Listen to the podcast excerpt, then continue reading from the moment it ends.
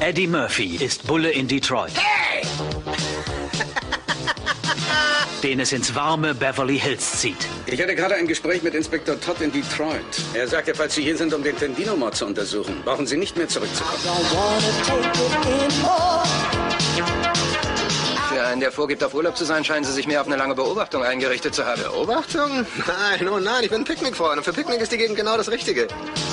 Ich habe ein paar Fragen an Sie über Michael Tandino. Eddie Murphy in Beverly Hills Cop. Ich löse den Fall auf jeden Fall. Und wetten, dass ihr dabei seid? Sin Entertainment Talk, der Podcast des Entertainment Blogs. Der Fan Talk über Filme und Serien.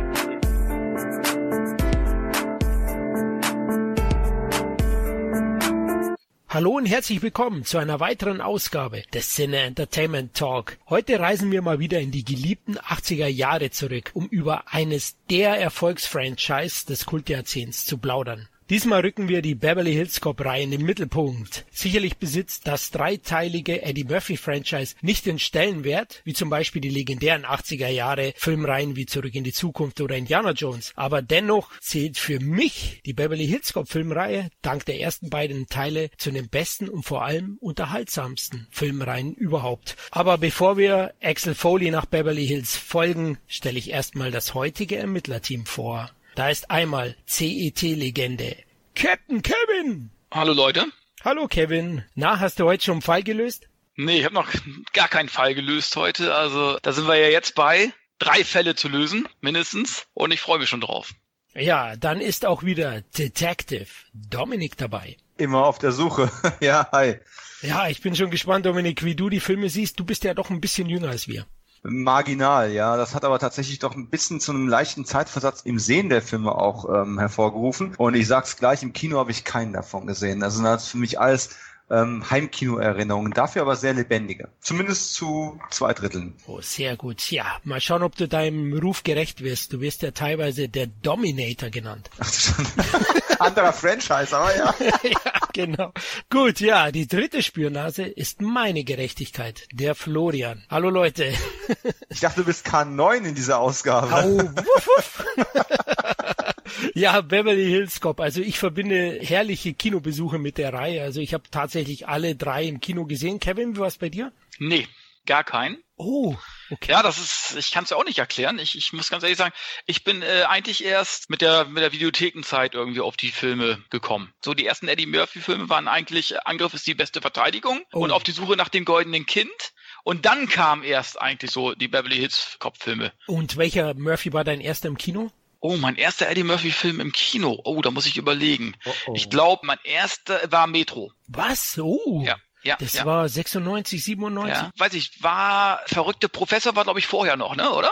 Der verrückte Professor, ne? Genau, den verrückte ja. Professor habe ich auch im Kino gesehen. Das war der erste Eddie Murphy-Film. Weil Eddie Murphy-Filme, komischerweise, die habe ich immer eher auf, auf Video geguckt. Da bin ich jetzt nicht so heiß drauf gewesen, dafür extra ins Kino zu gehen. Bei mir war es sogar noch schlimmer. Keine, kein Videoheld, sondern ein Fernsehheld. Also allein durch die Tatsache bedingt, dass der Prinz aus Zamunda ja jahrelang der am meisten wiederholte Film im deutschen Fernsehen gewesen ist. Da war. Eddie Murphy eigentlich quasi permanenter Gast im Wohnzimmer, einfach durch Fernsehausstrahlungen bei mir. Ja, und mein erster, mein erster Kinofilm mit Eddie Murphy war tatsächlich 1999 Buffingers große Nummer. Also ähm, oh, geil. schon schon kurz bevor es mit der Karriere dann doch ein bisschen in Schlingern ging. Ja, zu seiner Karriere kommen wir jetzt so ein bisschen, die können wir ja dann betrachten anhand auch der Beverly Hills Cop Reihe, weil du hast schon recht, also 90er war ja, ja, hat einen Durchhänger gehabt, hatte dann Comeback mit äh, der verrückte Professor, aber in den 80ern hatte er absoluten Superstar-Status. Also er war einer der ganz Großen, hatte schon zweistellige Millionenbeträge verdient mit seinen dritten oder vierten Filmen, also Beverly Hills Cop 2 zum Beispiel. Also unglaublich, was er in kurzer Zeit erreicht hat damals. Und ja, ich habe einige Filme von ihm im Kino gesehen. Beverly Hills Cop 1 habe ich im Kino gesehen, aber erst auch so in ersten. so einer, den ersten Jahr in der Videoaufführung. Aber also oh. damals war es ja noch, habe ich schon öfters erzählt, war das eigentlich üblich auch noch, dass Videoaufführungen in, in den Sommerferien gab und da habe ich ihn dann gesehen. Den zweiten im Kino gesehen, den dritten im Kino gesehen, Zamunda im Kino gesehen, Goldene Kind im Kino gesehen. Also ja, Ach, liebe Hörer, ich Schande. bin Eddie Murphy Fan. Aber Boomerang durftest du dann doch nicht sehen, oder? Weil zu anzüglich. Habe ich auch gesehen und ich liebe ihn. Also wow, das ich auch. Ja. Im Kino. Im Kino, ja. Der war 92 war das. Also ich habe wirklich jeden Murphy gesehen. Ich habe sogar einen ehrenwerten Gentleman im Kino angeschaut, ja. Hm. Eddie wird's dir danken. Ja, ich hoffe. Im Moment ist es ja ruhig um ihn, aber später kommen wir noch dazu. Es wird 2019 ein Comeback folgen und wer weiß, vielleicht gibt's noch einige Filme danach auch. Gut, ja. Was verbindet ihr mit der Beverly Hills Cop-Reihe, Kevin? Oh, viel gut. Also ähm, es gibt so gewisse Filme aus den 80ern, wenn ich die äh, in meinen DVD- oder Blu-ray-Recorder stecke, dann habe ich einfach gute Laune und es kommt sofort bei mir dieses 80er-Jahre-Gefühl zum Vorschein. Ich meine, die Leute, die nicht in den 80ern geboren wurden oder beziehungsweise da noch nicht gelebt haben, die können es schlecht haben.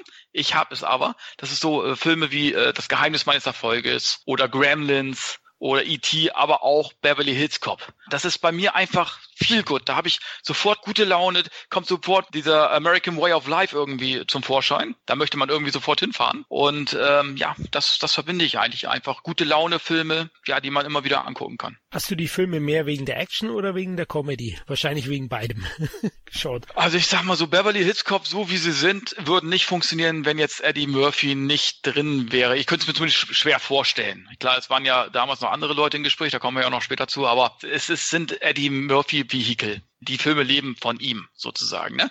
Ich fand ihn eben halt von den Gags her gut, aber auch die Action war cool. Aber ich fand jetzt in, in, der Reihe war jetzt nicht die Action im Vordergrund. Irgendwie hast du irgendwie jede Minute irgendwie auf einen neuen Spruch von Eddie Murphy gewartet. Absolut, ja. Ich hake da gleich mal ein oder, oder schließe mich besser gesagt an, mehr 80er Jahre Feeling und zwar im positiven Sinne, ohne dass es schon fast zur Selbstkarikatur verkommt, wie bei einigen anderen Filmen von etwa ähm, Stallone. Wir wollen nicht auf einen gewissen Film eingehen, den wir schon mit einem Audiokommentar versehen haben, Cobra. Es ist absolutes 80er Jahre Feeling. Ich denke automatisch an Fahrmontagen durch die Beverly Hills Gegenden durch. Ich denke an äh, das XLF-Thema von Harold Faltermeier, das ich wahrscheinlich schon schon gekannt habe, bevor ich die Filme lieben gelernt habe. So genau kann ich es nicht mehr nachvollziehen, aber das ist ja wirklich ein, ein Dauerbrenner, Dauerohrwurm. Ich denke an viele, viele lustige Sprüche. Ich denke an eine gute Zeit, was ihr mal als die Videothekenphase eures Lebens beschreibt. Das ist bei mir tatsächlich so diese Fernsehzeit gewesen, wo ich einfach alles, was im öffentlich-rechtlichen oder dann auch später über Satellitenfernsehen reinkam, konsumiert habe. Und äh, auch die Beverly Hills Cop Filme 1 und 2 sind ja sehr, sehr viel im Fernsehen ausgestrahlt worden. Und das war einfach eine besondere und eine markante Zeit. Und ich habe tatsächlich beide Filme ewig lange nicht mehr gesehen, bevor ich mich auf diesen Podcast eingestimmt habe. Und äh, ich habe, keine Ahnung, zwischen 2002, 2006, irgendwann habe ich die, die DVDs gekauft und die lagen jetzt die ganze Zeit auch eingeschweißt irgendwo in der Kiste rum, weil man kennt die Filme so auswendig, man hat das Gefühl, man könnte, man könnte die jetzt sofort aus dem Stegreif als ein Personenstück im, äh, irgendwo für Freunde aufführen. Das ist einfach ein Stück eigene Jugend und obwohl wir Nostalgie mit dabei haben, mit Sicherheit, kann man auch unter objektiver Betrachtung sagen, die Filme haben einfach einen gewissen Stellenwert und den kann man ihnen ganz, ganz schlecht absprechen. Man muss auch sagen, wie oft die im Fernsehen laufen, ne? die Beverly ja. Hills Cop-Filme. Es gibt, glaube ich, kaum eine Reihe, die so oft im Fernsehen lief, zumindest die, die ersten zwei Teile. Und äh, die haben immer gute Einschaltquoten. Das ist genau wie bei Crocodile Dundee oder Police Academy-Filme. Die haben immer noch Top-Einschaltquoten oder auch Bud Spencer und Terence Hill-Filme. Es gibt eine gewisse Art von Film, die die Leute auch 30 Jahre später, 40 Jahre später immer noch gerne gucken. Das sieht man eben halt allein an den Einschaltquoten und wie oft sie eben halt immer noch im Fernsehen ausgestrahlt werden. Ich sag's immer wieder, das ist so ein bisschen der Lackmustest für einen Film. Ist nicht immer das Box-Office aus dem mhm. Jahr, in dem er erschienen ist, sondern interessiert der Film fünf, sieben, zehn Jahre später noch irgendeinen Menschen. Und äh, man kann dieser Reihe nicht absprechen, dass sie das immer noch tut. Zumindest einzelne Teile davon. Und was ich auf jeden Fall auch noch mit der Reihe verbinde, automatisch, sobald ich an sie denke, ist auch neben dem Faltermeier-Score der sehr, sehr coole 80er Jahre Soundtrack und vor allem Stripclubs das ist eine Sache, ähm, also ich behaupte mal, dass Teil 2 und seine Stripclub-Szene bei mir ähm, doch erstaunlich oft gelaufen ist. Öfter als manche Stuntsequenz. Aber das ist äh, eine andere Geschichte. Soweit sind wir ja noch nicht. okay. Ja, da kann ich euch nur zustimmen. Also für mich ist auch Beverly Hills Cop einfach die 80er und wie es Kevin erwähnt hat, dass der auch heute noch gute Einschaltquoten einfährt, die DVDs sich gut verkaufen. Ich würde sagen, sowas nennt man dann ein Klassiker, ja, und Beverly Hills Cop hat es definitiv zu einem Klassiker geschafft. Ja, für mich ist, steht die Reihe für den Prototyp der Actionkomödie zum einen. Besuche in der Tittenbar habe ich mir aufgeschrieben, Dominik. Na, aha. so wird es nämlich von Eddie angepriesen an den beiden spießigen Kollegen aus Beverly Hits, um sie mitzunehmen.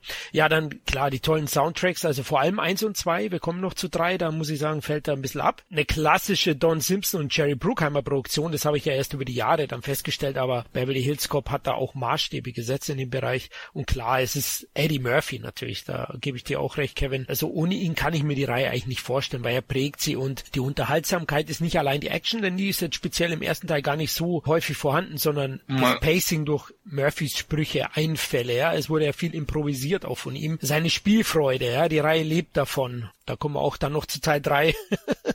genau. Aber Beverly Hills Cop einfach 80s pur und deswegen habe ich es ja schon zu Beginn gesagt im Einleittext, äh, für mich einer der besten und unterhaltsamsten Filmreihen. Daher würde ich gleich starten wollen mit Beverly Hills Cop 1. 1984 entstanden und auch in Amerika erschienen, bei uns ja ein paar Monate später erst am 5. April 1985. In Amerika eben Weihnachten 84. Eine Jerry Bruckheimer und Don Simpson Produktion. Ein Jahr zuvor hatten sie einen großen Erfolg mit Flashdance und Beverly Hills Cop war dann die zweite große erfolgreiche Produktion. Auf jeden Fall. Also die hatten ja in den 80er Jahren einen Hit nach dem anderen. Auch Top Gun kam ja dann noch und so weiter. Ne? Also diese Kombination hat eigentlich fast immer einen Hit garantiert. Ja, und vor allem, Dominik, so ein bisschen im Videoclip-Ästhetik oder ein bisschen ist gut. Ja? Die Filme äh, sind absolut MTV beeinflusst, das sieht man, finde ich. Na, das würde ich beim ersten Film noch gar nicht so unter, unterschreiben wollen. Der erste, ich, wie gesagt, ich habe jetzt lange Zeit die Filme nicht mehr gesehen und gerade eins und zwei sind in meiner äh, kindlich-jugendlichen Erinnerung auch teilweise sehr miteinander verschwommen. Es ist tatsächlich so, wenn man sich den ersten Mal heute anschaut,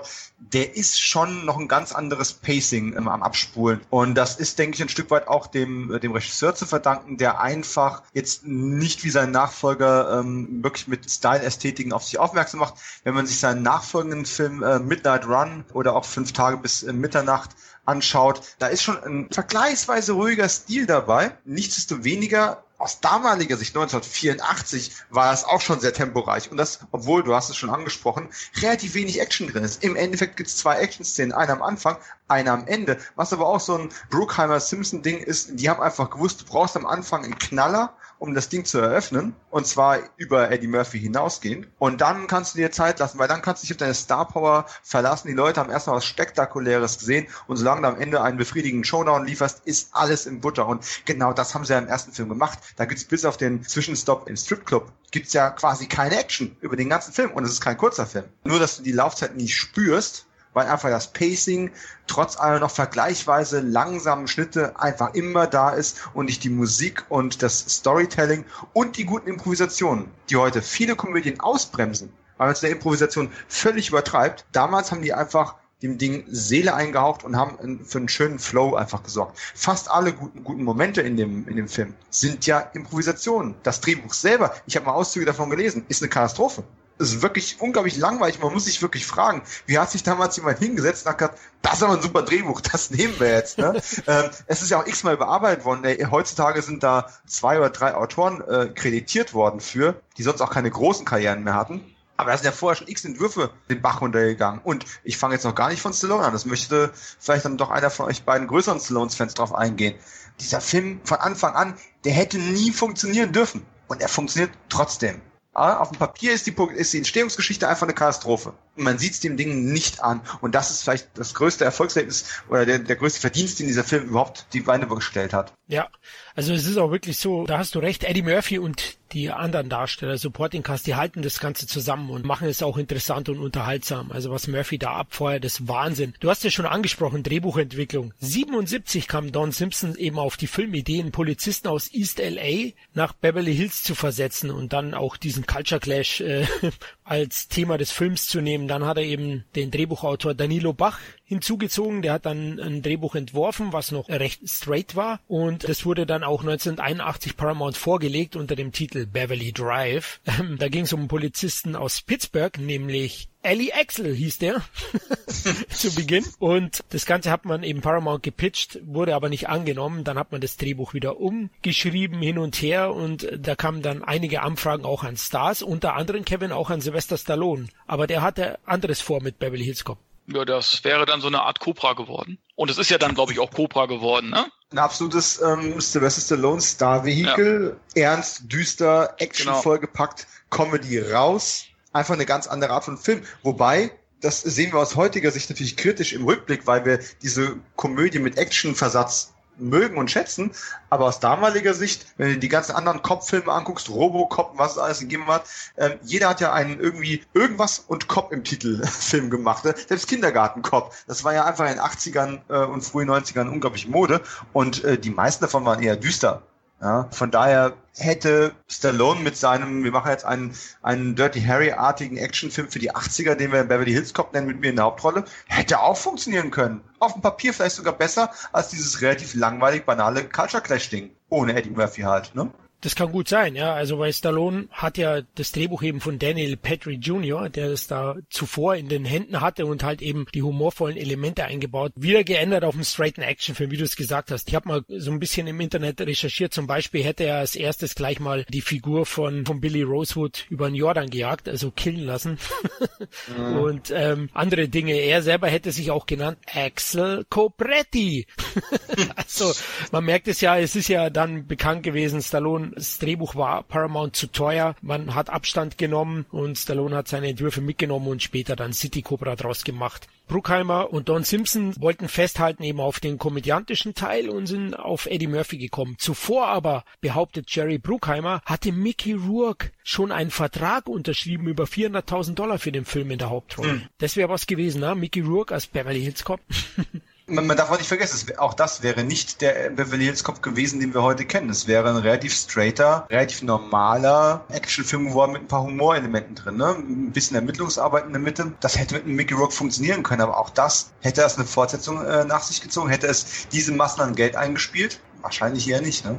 Definitiv nicht, nee, glaube ich auch nicht. Also es wäre, du hast schon recht, das war sicherlich auch, wo der Drehbuchentwurf noch ein bisschen zuvor war, vor Petris komödiantischem Teil, sondern eben auch eher die härtere Version. Aber zwei Tage eben nach Stallones Absage ist man auf Eddie Murphy zugegangen und es war ein Glücksgriff. So bekannt Kevin Wire zu der Zeit noch gar nicht. Naja, gut, okay, er hat ja vorher schon einige Erfolge gehabt, ne? Mit Die Glücksritter, gut, das ist jetzt kein reines Eddie Murphy-Vehikel, aber er war halt letzten Endes der, der Star des Films, neben Dan Aykroyd und natürlich äh, nur 48 Stunden. Sein erster richtiger Kinofilm mit Nick Nolte. Äh, das war ja auch ein absoluter Hit und letzten Endes hat er Nick Nolte auch die Show gestohlen, was man auch daran erkennt, welchen Stellenwert er dann 1990 hatte und welchen Stellenwert Nick Nolte 1990 hatte, wo man dann die Fortsetzung gedreht hat und da hat man gleich gesehen, wer dann als erstes in der Castingliste steht. Nicht mehr Nick Nolte, sondern mhm. Eddie Murphy. Ne? Also ja, aber schon, wenn du so willst, Beverly Hills Cop ist, glaube ich, dann auch schon der absolute endgültige Durchbruch gewesen. Man darf ja nicht vergessen, Eddie Murphy hat auch in die Glücksritter natürlich irgendwie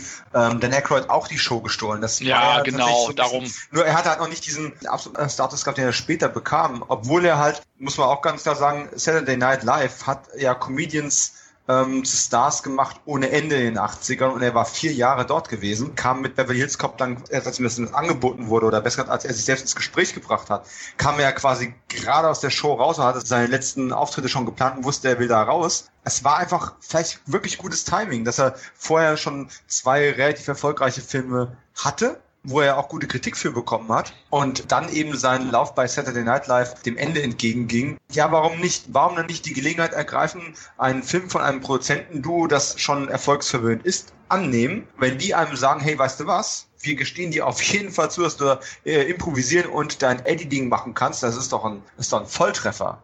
Und wenn ich es richtig in Erinnerung habe, Martin Brest hatte ja auch für ähm, SNL auch ein paar ähm, Sketche inszeniert. Äh, ich meine, von dort kannten äh, sich Murphy und Martin Brest sogar schon. Und da kam dann auf einmal so nach und nach, nachdem das so eine lange Odyssee gewesen ist, bis das mal langsam am, am Reißbrett wirklich so Gestalt angenommen hat, kamen auf einmal so viele schöne, ja, glückliche Zufälle einfach zusammen, die dann, hat doch etwas, etwas generiert haben, wo man sagen kann, mehr als die Summe seiner Teile. Klar, Eddie Murphy war schon bekannt, Kevin, hast ja recht. Trotzdem hatte er, bevor Beverly Hills Cop erschienen ist in Amerika, im Juli 84 schon seinen ersten Flop zu vermelden, nämlich mit Angriff ist die beste Verteidigung.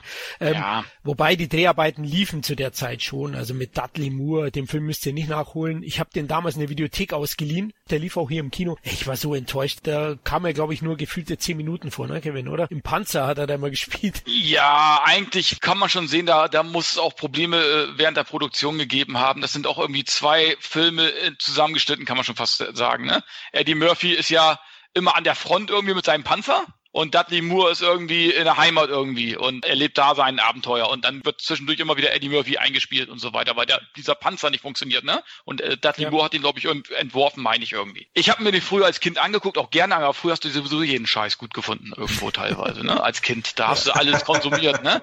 Aber jetzt im Nachhinein würde ich mir jetzt auch nicht mehr unbedingt angucken. Also der hat schon, hat schon Schwächen und wie gesagt, Eddie Murphy spielt auch wirklich nur eine Nebenrolle. Aber auch da stiehlt er den Dudley Moore, der ja damals relativ erfolgreich war und sehr bekannt war, äh, stiehlt er eben auch schon die Show. Ja, da war richtig fies der Eddie, ne? Zu der Zeit, zu seinem Beginn, ja. immer als Supporting Cast. Ihr habt es ja angesprochen, Nick Nolte, Dan Aykroyd. Er hat sie alle geschnupft, sagt man hier in Bayern, ja. Er hat sie alle in die Wand gespielt. Und somit ist es auch irgendwie nachvollziehbar, dass er dann endlich seine Hauptrolle bekommt. Und er hat den Film zusammen mit Martin Press, Dominik, du hast gesagt, die kannten sich schon von Saturday Night Live. Bei Kinofilmen hat Press nur einen Film davor gemacht, Going in Style, der 79 erschienen ist. War auch kein so großer Erfolg. Ich glaube in Deutschland die Rentner Gang hieß der. Mhm. Ich habe den, glaube ich, nicht mal gesehen. Ja.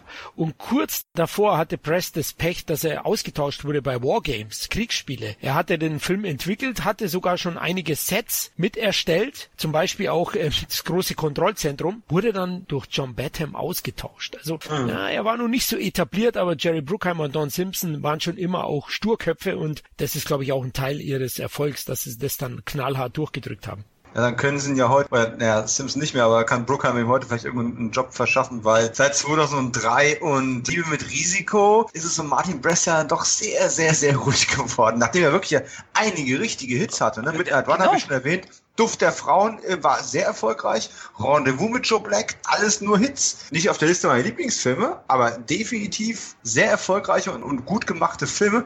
Und was auch immer dann mit Gishli schiefgelaufen ist, äh, das, das war diese Ben Affleck, Jennifer Lopez Geschichte, das konnte wahrscheinlich nur schiefgehen, aber trotzdem.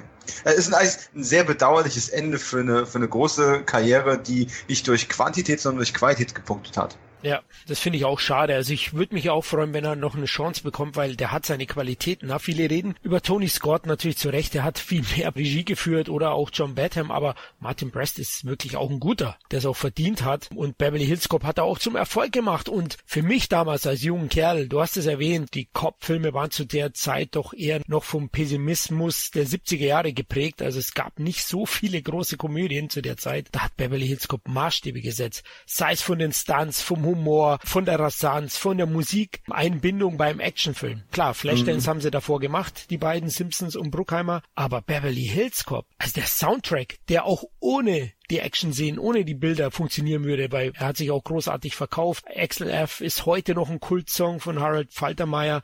Dann The Heat is On von Glenn Frey liebe ich, höre ich auch immer noch Stir It Up, wenn Eddie eben nach Beverly Hills fährt mit seinem Auto. Das ist auch dann, wo ich auch immer am liebsten gleich in die Ferien fahren würde. Das animiert dich richtig, das ist richtig geil. Also hat viele Maßstäbe gesetzt, was man heute vielleicht nicht mehr nachvollziehen kann, weil vieles einfach inflationär verwendet wurde, ja, in, in allen möglichen Filmen zitiert wurde auch. Aber Beverly Hills Cop 1 hat schon Maßstäbe gesetzt. Du hast wahrscheinlich auch ähm, hier schon den, den Nagel auf den Kopf getroffen, weil beim ersten Film war es mit Sicherheit noch nicht die, die Schnittästhetik, die diesen MTV-Style-Look und dieses Feeling hervorgerufen hat, sondern tatsächlich diese Kombination aus Bild und Musik, ähm, das Einmitten von Pop-Songs. Das hat wirklich schon dieses MTV-Feeling in einen ansonsten noch sehr klassisch gedrehten ähm, Actionfilm reingebracht im Endeffekt. So gesehen war es wahrscheinlich schon was Neues, aber das ist in vielen Aspekten so. Eddie Murphy war ja selber schon Teil eines Buddy-Movie-Kopffilms gewesen mit nur 48 Stunden und trotzdem war der Buddy-Movie-Kopffilm noch nicht das, was er nach Beverly Hills Cop wurde. Und da gab es nicht nur zwei Buddies, sondern eben sogar drei mit eben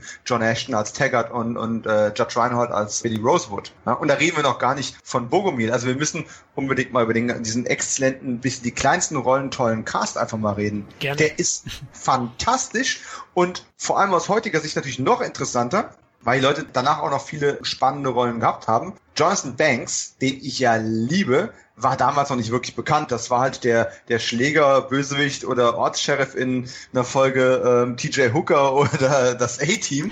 Ja, der hatte noch keine wirklich große Karriere, war halt ein TV-Schläger im Endeffekt. Mini-Rollen in Gremlins und Bakuru Banzai, ein kleiner, aber feiner Kultfilm mit Peter Weller, bevor er dann eben jetzt hier äh, in Beverly Hills kommt. Ganz ehrlich, einen super Schurken abgegeben hat. Natürlich konnte er gegen Eddie Murphy nichts ausrichten, aber hat euch das nicht damals auch geschockt, als der Murphys Kumpel, äh, Spoiler, auf einen Film von 1984, äh, gleich am Anfang da eiskalt in den, in den Flur abknallt? Das hat auch keiner kommen sehen. Ja, eine Verwarnung, der wird schwer verletzt, vielleicht überlebt das irgendwie. Nein, nein, ein Schulterklaps, ein Kopfschuss, Thema erledigt. Wow. Banks wollte man damals wirklich tot sehen und ähm, über die Jahre ist er immer wieder über die Füße gestolpert, äh, sei es in der Highlander Gastrolle oder jetzt eben ne, Breaking Bad, Better Call Saul, großartiger, kerniger, harter Typ einfach. Und das ist eigentlich auch durch diesen Film erst zementiert worden. Wer ist euer Liebling gewesen? Judge Reinhold, John Ashton oder Ronnie Cox? Ronnie Cox liebe ich zum Beispiel über alles. Ja, der Supporting Cast echt fantastisch. Da sprichst du mir wirklich aus der Seele. Also jetzt, wo ich auch alle nochmal aufgefrischt habe, vor allem Teil 1 und 2, die bieten so tolle Nebendarsteller und äh, Ronnie Cox, ja, Robocop kenne ich ihn natürlich auch. John Ashton, ja, den sehe ich auch unglaublich gerne. Auch die Chemie zwischen ihm und Judge Reinhold. Hey, das ist für mhm. mich wie dick und doof, ja. Das funktioniert so toll. Ein Glückstreffer. Ja, wenn sie diese eine Mauer erklimmen müssen, also herrlich. diese Momente sind einfach Gold, pures Gold und äh, das sind auch so meine Lieblinge. Aber die Schurken auch, gebe ich dir recht, Jonathan Banks. Ich liebe ihn auch über alles. Dominik, wir müssen irgendwie verwandt sein. Ähm, Natürlich. ja, zumindest seelenverwandt. Auf jeden Fall, den mag ich auch unglaublich gerne. Zuletzt Breaking Bad. Er hat ja wirklich eine zweite Karriere jetzt gestartet. Und auch Stephen Berghoff als Oberschurke spielt wirklich gut. Er ist nicht sympathisch, aber er ist hassenswert und ist für mich ja der beste Bösewicht des Franchise. Da kommen wir dann. Oh. Aber, ja, doch. Wir kommen noch dazu. Kevin, wem fandst du geil von den Supporting Cast? Damon Waynes vielleicht als Bananenmann? Genau, Damon Waynes ist mir letztens gerade aufgefallen beim letzten Mal schauen erst gesehen, dass es Damon Waynes ist, als ich das in den Credits gelesen habe. Ach, das war der Bananenmann? Ach, nimm Sie eine mit, das merkt schon keiner. nee, also, ähm, habt ja schon gesagt, also John Ashton, Judge Reinhold, die passen einfach wie die Faust aufs Auge. Ronnie Cox sehe ich auch immer gerne, auch wenn er nicht die großen Rollen hatte, zumindest bei den Filmen, die ich jetzt kenne von ihm. Er macht eben halt auch eine kleine Rolle, absolut sehenswert. Und ja, äh, man prägt sich eben halt auch sein Gesicht ein, selbst wenn er nur fünf Minuten irgendwo mitspielt. Der hat eben halt das gewisse Etwas den kannst du immer bringen. Ne? Steven Berghoff als Bösewicht, klar, äh, hat er ja schon in, war das Rambo 2, war er ja auch der Bösewicht. Ja. Oder äh, The Legionnaire mit Jean-Claude Van Damme. Äh, hat er ja kam frisch von Octopussy. Richtig, ja? ne? Der hat immer gut seinen Standard-Bösewicht-Rolle gespielt. Aber du weißt eben halt, wenn der irgendwo mitspielt, ist er meistens der Bösewicht wahrscheinlich, ne? so genau wie Jonathan Banks, die haben einfach so eine Fresse, die kannst du ja nicht als Helden irgendwie besetzen. Wie willst du das machen? Ne? Also, aber dann auch so kleine Nebenrollen wie Paul Reiser, den kennt man ja noch so aus, glaube Alien 2 hat er ja auch so eine äh, kleinere Rolle gehabt. Das war auch so ein Gesicht, den man immer äh, irgendwo gesehen hat, auch in Serien. Äh, ja, also äh, das ist, muss man schon sagen, die Besetzung kann jetzt nicht sagen, dass jetzt irgendwas viel besetzt. Vielleicht die kleine aus dem Kunststudio quasi, hätte ich mir vielleicht eine bekanntere Person gewünscht, aber jetzt nicht, dass sie jetzt fehlbesetzt ist, aber da hätte ich mir vielleicht, keine Ahnung, so, eine, so ein Kim Basinger oder so gewünscht. Uh, ja, aber hätte die wirklich Platz gehabt, neben so viel ähm, Star Power, wahrscheinlich wäre die dann auch untergegangen. Ja. Ich fand aber die beiden tatsächlich eine schöne Chemie. Also Eddie Murphy und, äh, wie hieß denn, äh, Lisa... Heilbacher, aber ich weiß nicht. Ja, okay. Also Axel und Jenny hatten eine tolle ähm, Chemie als denn man hat ihnen dieses äh, alte Freunde, die sich eine Weile nicht gesehen, auseinandergelebt haben, hat man ihnen total abgekauft. Sogar noch mehr als Eddie Murphy und James Russo, äh, den ich überhaupt nicht auf der, auf der Kette hatte, dass der in dem Film mitgespielt hat. Und natürlich eine große Entdeckung auch Gilbert Hill als Inspector Todd der ja ein richtiger Polizist war und ja. auch, glaube ich, nichts anderes gemacht hat als Beverly Hills Cop 1 bis 3 als Schauspieler. Mir ist auch nichts anderes bekannt. Ja, jetzt habt ihr alle Namen genannt. Ich habe nichts mehr auf der Agenda. Paul Reiser, danke Kevin, habe ich fast vergessen. Ja klar. Also man erkennt da wieder so viele Gesichter, dass man wirklich auch dieses Feel-Good-Feeling hat. Aber Dominik, ich weiß jetzt nicht den Namen, aber dieses Fitzelchen Zitrone. In Kaffee. Wie heißt der nochmal? Also normalerweise mag ich solche, die, die komische Nebenrolle, die schon darauf Serge. Ich mag solche Rollen ja eigentlich normalerweise gar nicht, aber in dem Film, Bronson, äh, wie auch immer der Nachname jetzt gerade war, ähm, aber das hat einfach wunderbar gepasst. Also das, das war tatsächlich dumm, aber witzig. Hat den Film auch nicht weitergebracht, ne? Also es gibt so ein paar Stationen in dem Film, wo man sagt, das bringt die Story jetzt nicht wirklich weiter. Heutzutage würde ein, ein Studio Executive würde kommen und würde sagen, ah, ich habe eine Anmerkung, die in die Szene bitte rausschmeißen, treibt die Handlung nicht voran, wofür soll das gut sein, schmeiß das raus. Das war die Zeit und das war die Art von Film, wo das noch ging. Und ich find's super. Ja, das ist auch improvisiert, die Szene, habe ich gelesen. Und fantastisch. Bronson Pijot heißt er, glaube ich, war ja auch ein TV-Star, der ein Grieche in New York, glaube ich, hieß die, die Sitcom, die er gemacht hat zu der Zeit. Oh. Ja, ja, also ein Comedian und hat auch super funktioniert mit Eddie Murphy. Ich liebe auch diese Szene.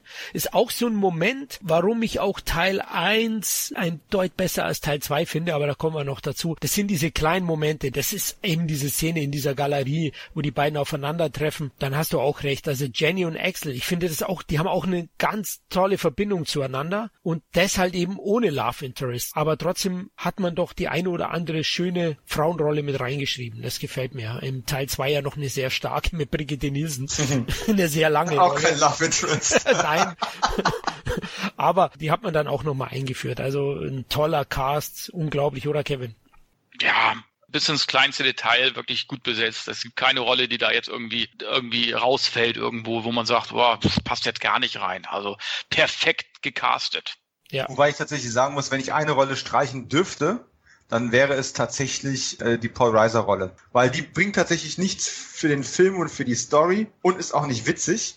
Da könnte ich tatsächlich drauf verzichten. Wenn ich jetzt, wir wollen jetzt noch ein paar Haare spalten und noch irgendwo gucken, ne, die Matratzen mal umdrehen, ob nicht doch irgendwo noch ein paar Staubkrümel sind. Also das wäre jetzt so ein Moment, wo ich sage, naja, Paul Reiser hätte ich jetzt in dem Film nicht gebraucht und Spoiler in Teil 2 auch nicht. Okay, ist also Paul Reiser für dich die Banane im Auspuff sozusagen des Films? Ja, ja. Oh Gott, erinnere mich nicht an Damon Waynes. Seit seinen Ausfällen am Set von der von der Lethal Weapon Serie habe ich echt ein Problem mit dem Mann. Aber ich wusste tatsächlich auch nicht, dass er der Bananenmann in diesem Film gewesen ist. Und ich muss dir kurz widersprechen noch, Florian, bevor wir dann irgendwann zu Teil 2 kommen. Es, es gibt doch eine Love Story. Und für mich ist diese Love Story Axel, Billy und, äh, und John Taggart. Oh Gott, Ähm, okay, alles klar. Also das, das, das ist einfach eine große ähm, Bromance, muss man ganz klar sagen. Ja. Und ganz ehrlich, wir leben ja heute in Zeiten, wo man das auch noch ein bisschen vielleicht analytischer sich alles anschaut und anfängt, Dinge rein zu interpretieren. Ich habe mich die ganze Zeit gefragt, ob tatsächlich diese Axel-Jenny-Love Story nicht im Film drin war, weil das als die beste Lösung empfunden worden ist oder weil tatsächlich ähm, das damals noch ein Problem gewesen wäre, die äh, gemischtrastische Beziehung äh, da äh, tatsächlich zu bringen. Weil wenn wir uns Teil 3 anschauen, wird dann doch zum ersten Mal sowas wie ein Love Interest aufgebaut und das ist dann tatsächlich auch zum Überraschung zum ersten Mal eine farbige Darstellerin und nicht wie in Teil 2 etwa noch Bogomils Tochter, mit der man noch irgendwas hätte aufbauen können. Das stimmt, da hast du recht, da gibt's so eine zarte Andeutung einer Romanze und in Teil 2, ja. Gut, da hat er es dir selber Eddie gesagt oder Axel, Bogomir, wenn du nicht eine Gnade hättest, dann hätte ich schon was mit deiner Tochter angefangen. was ich auch nachvollziehen kann als Vater zweier Töchter. Aber was sind so eure Lieblingsszenen im Beverly Hills Cop 1, bevor wir zu Teil 2 kommen, Kevin? Die Zigarettenschmuggelübergabe oder? Oh, da gibt's so viele Szenen. Also kann ich jetzt eigentlich gar keine nennen, wo ich jetzt sagen würde, die finde ich besonders gut. Ich fand zum Beispiel gut, wo er Taggart und äh, Rosewood das Essen kommen lässt da ans, ans Auto vom Hotel. ne, das, das fand ich zum Beispiel witzig, ne? Aber da gibt's, ach, da gibt's so viele endlos coole Szenen. Vielleicht die witzigste Szene, wo er diese Bombe in der Tüte hat. Ist es oder war es der zweite Teil? Das war zwei. Das war der zweite. Das war ja, komisch, das ist meine absolute Lieblingsfilm von allen Filmen. Gut, dann komme ich dann im zweiten Teil nochmal zu, ne? Aber äh, trotz alledem, also auch der erste Film hat so viele ikonische Szenen irgendwo. Der ganze Film in sich ist, funktioniert einfach so gut. Dominik, bei dir? Zitierfähige Szenen hat er ja mehr als genug, also. Mehr als genug und ich, ähm, ich möchte tatsächlich ein paar rauspicken. Du hast vorhin eine angesprochen, die mir tatsächlich jetzt bei der, ach, keine Ahnung, x-ten äh, Sichtung, aber mit einigem Abstand nicht mehr so gut gefallen hat. Der einzige Impro-Moment, äh, den ich ein bisschen too much fand, war tatsächlich dieses, ähm, dieses Erklimmen der Mauer beim Showdown. Okay. Ähm, das war, das hatte zwar nette Einzelmomente, war aber insgesamt einfach zu lang. Ähm, man hätte sich vielleicht für einen oder zwei von diesen Gags äh, entscheiden müssen, anstatt immer wieder dahin zurückzuschneiden. Also da, ich meine, da ist eine Riesenschießerei am Laufen und die kommen nicht über diese Mauer und laufen auch nicht drum rum und es passiert einfach gar nichts. Es ist so vom Pacing her ein bisschen unglücklich. Ich hätte zum Beispiel die Nummer vielleicht drin gelassen, wo er da an, an der Mauer rumstrampelt. Das war wirklich herrlich. Oder nachher der Sturz. Siehst du, ich habe schon Schwierigkeiten, wenn ich was rauscutten müsste, was würde ich dann nehmen? Aber Lieblingsmomente definitiv die Essenslieferung ans Auto. Die ist großartig. Und was ich mag, sind grundsätzlich alle Szenen im Polizeirevier, wenn ähm, Axel äh, Rosewood, Taggart zusammen sind und dann sich eben vor oder mit Bogomil irgendwie rechtfertigen müssen. Weil es einfach so schön gespielt ist, äh, sei es nun die Nummer, das mit den Supercops, das hätte funktioniert, aber ihr, ihr musstet vermasseln, ja. Also ob das jetzt diese Szene ist oder ähm, die Culture Clash Momente. Wir haben ja relativ selten Momente, wo das wirklich voll ausgespielt wird, dass er der Arbeitermilieu Detroit-Typ ist, der mit dieser High-Class-Gesellschaft ein bisschen überfordert ist, sondern er fügt sich eigentlich relativ gut ein. Er kommt super in diesem, in diesem System zurecht. Er fällt halt nur auf als eine, als eine Abnormalität irgendwo ein Stück weit, ähm, als ein Störfaktor, weil er seinen eigenen Weg geht. Aber das sind immer so diese Momente, wo man tatsächlich am deutlichsten sieht, wie auch die Mentalitäten von Cops verschieden sind. Also nicht nur, dass Axel in Detroit schon einen Außenseiterstatus irgendwo ein Stück weit hat, er ein bisschen zu weit geht. Und nur nebenbei bemerkt, diese ganze Zigarettennummer wurde nie aufgelöst. Er hat das, er hat eigentlich versagt. Der Film fängt damit an, dass der Cop, der unser Held wird, seinen ersten Einsatz komplett vermasselt. Das würde es heute auch nicht mehr geben. Im Gegenteil, heute müssen die Helden am Anfang erstmal beweisen, was für harte Typen sie sind, um es dann später glaubwürdig Held zu sein im restlichen Film. Auch das, was in den 80ern besser funktioniert hat. Also, lange Rede, kurzer Sinn alle Sequenzen, wo dieses Viergestirn von Ronnie Cox, John Ashton, Judge Reinhold und Eddie Murphy zusammen war, plus tatsächlich wahrscheinlich Jonathan Banks, der James Russo erschießt, weil ich es damals als Kind tatsächlich nicht habe kommen sehen, dass das so drastisch passieren würde. Wenn ich eine Sache kritisieren darf. Was habe ich denn gerade gemacht? ja, aber es hört sich, hört sich trotzdem so schön an.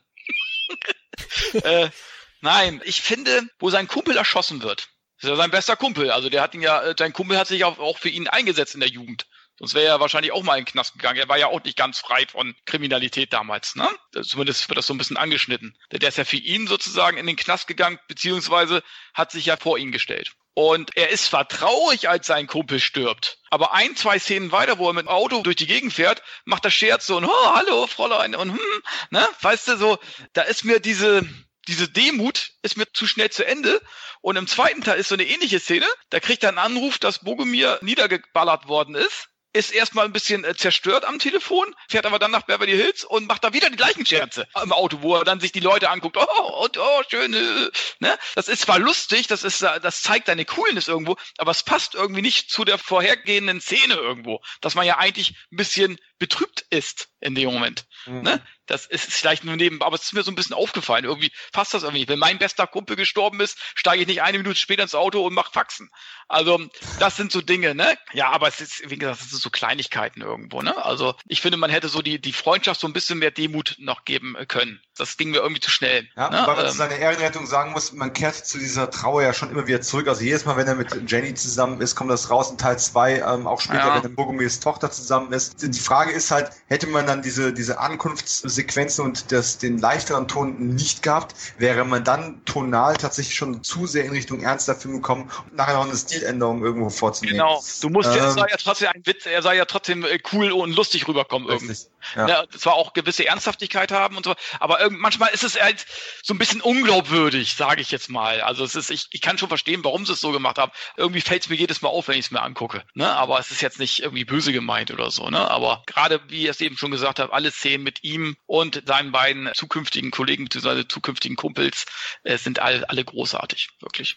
Ja, das ist das Herzstück letztlich, ne? Also äh, Rosewood, Taggart, Bogomil und Axel Foley. Zu deiner kleinen Kritik Richtung, dass er zu schnell mit der Trauer mhm. abgeschlossen hat, muss ich sagen, klar, ist mir auch ein bisschen aufgefallen, aber ich denke, die wollten das Pacing relativ hoch ja. halten, zumal ich wirklich auch sagen kann als als Experte, also nichts hilft besser gegen Depressionen als Sonnenlicht. Also wenn du dann nach LA fahrst, ähm, da bist du einfach gut drauf, Kevin. Da müssen wir auch mal machen zusammen. Ja, ich, ich habe da ja auch, das ist ja auch ich kann dir auch verstehen, was die, dass die Macher da jetzt auch kein Drama machen wollen, ja. Äh, du musst es halt irgendwie hinkriegen, ne? Aber ja, es geht mir manchmal immer vom, vielleicht vom Schnitt her zu schnell. Es kann ja auch sein, dass da, dass da schon drei, vier Tage vergangen sind. Kann ja auch sein irgendwie oder keine Ahnung. Aber ja, das kommt immer manchmal so ein bisschen komisch rüber, sage ich jetzt mal. Aber der erste ist ja generell noch ein bisschen an ernsteren Ton als die Fortsetzung. Das stimmt. Also zumindest als Teil 2. Also ich meine, das ist jetzt ja, ist ja auch jetzt nicht so wie bei, bei einem Film wie Icarus mit Dolph Lundgren, wo die oh Lebensgefährte, die Lebensgefährtin von Nein, Lundgren geht drauf und acht Stunden später springt er mit einer anderen ins Bett. Also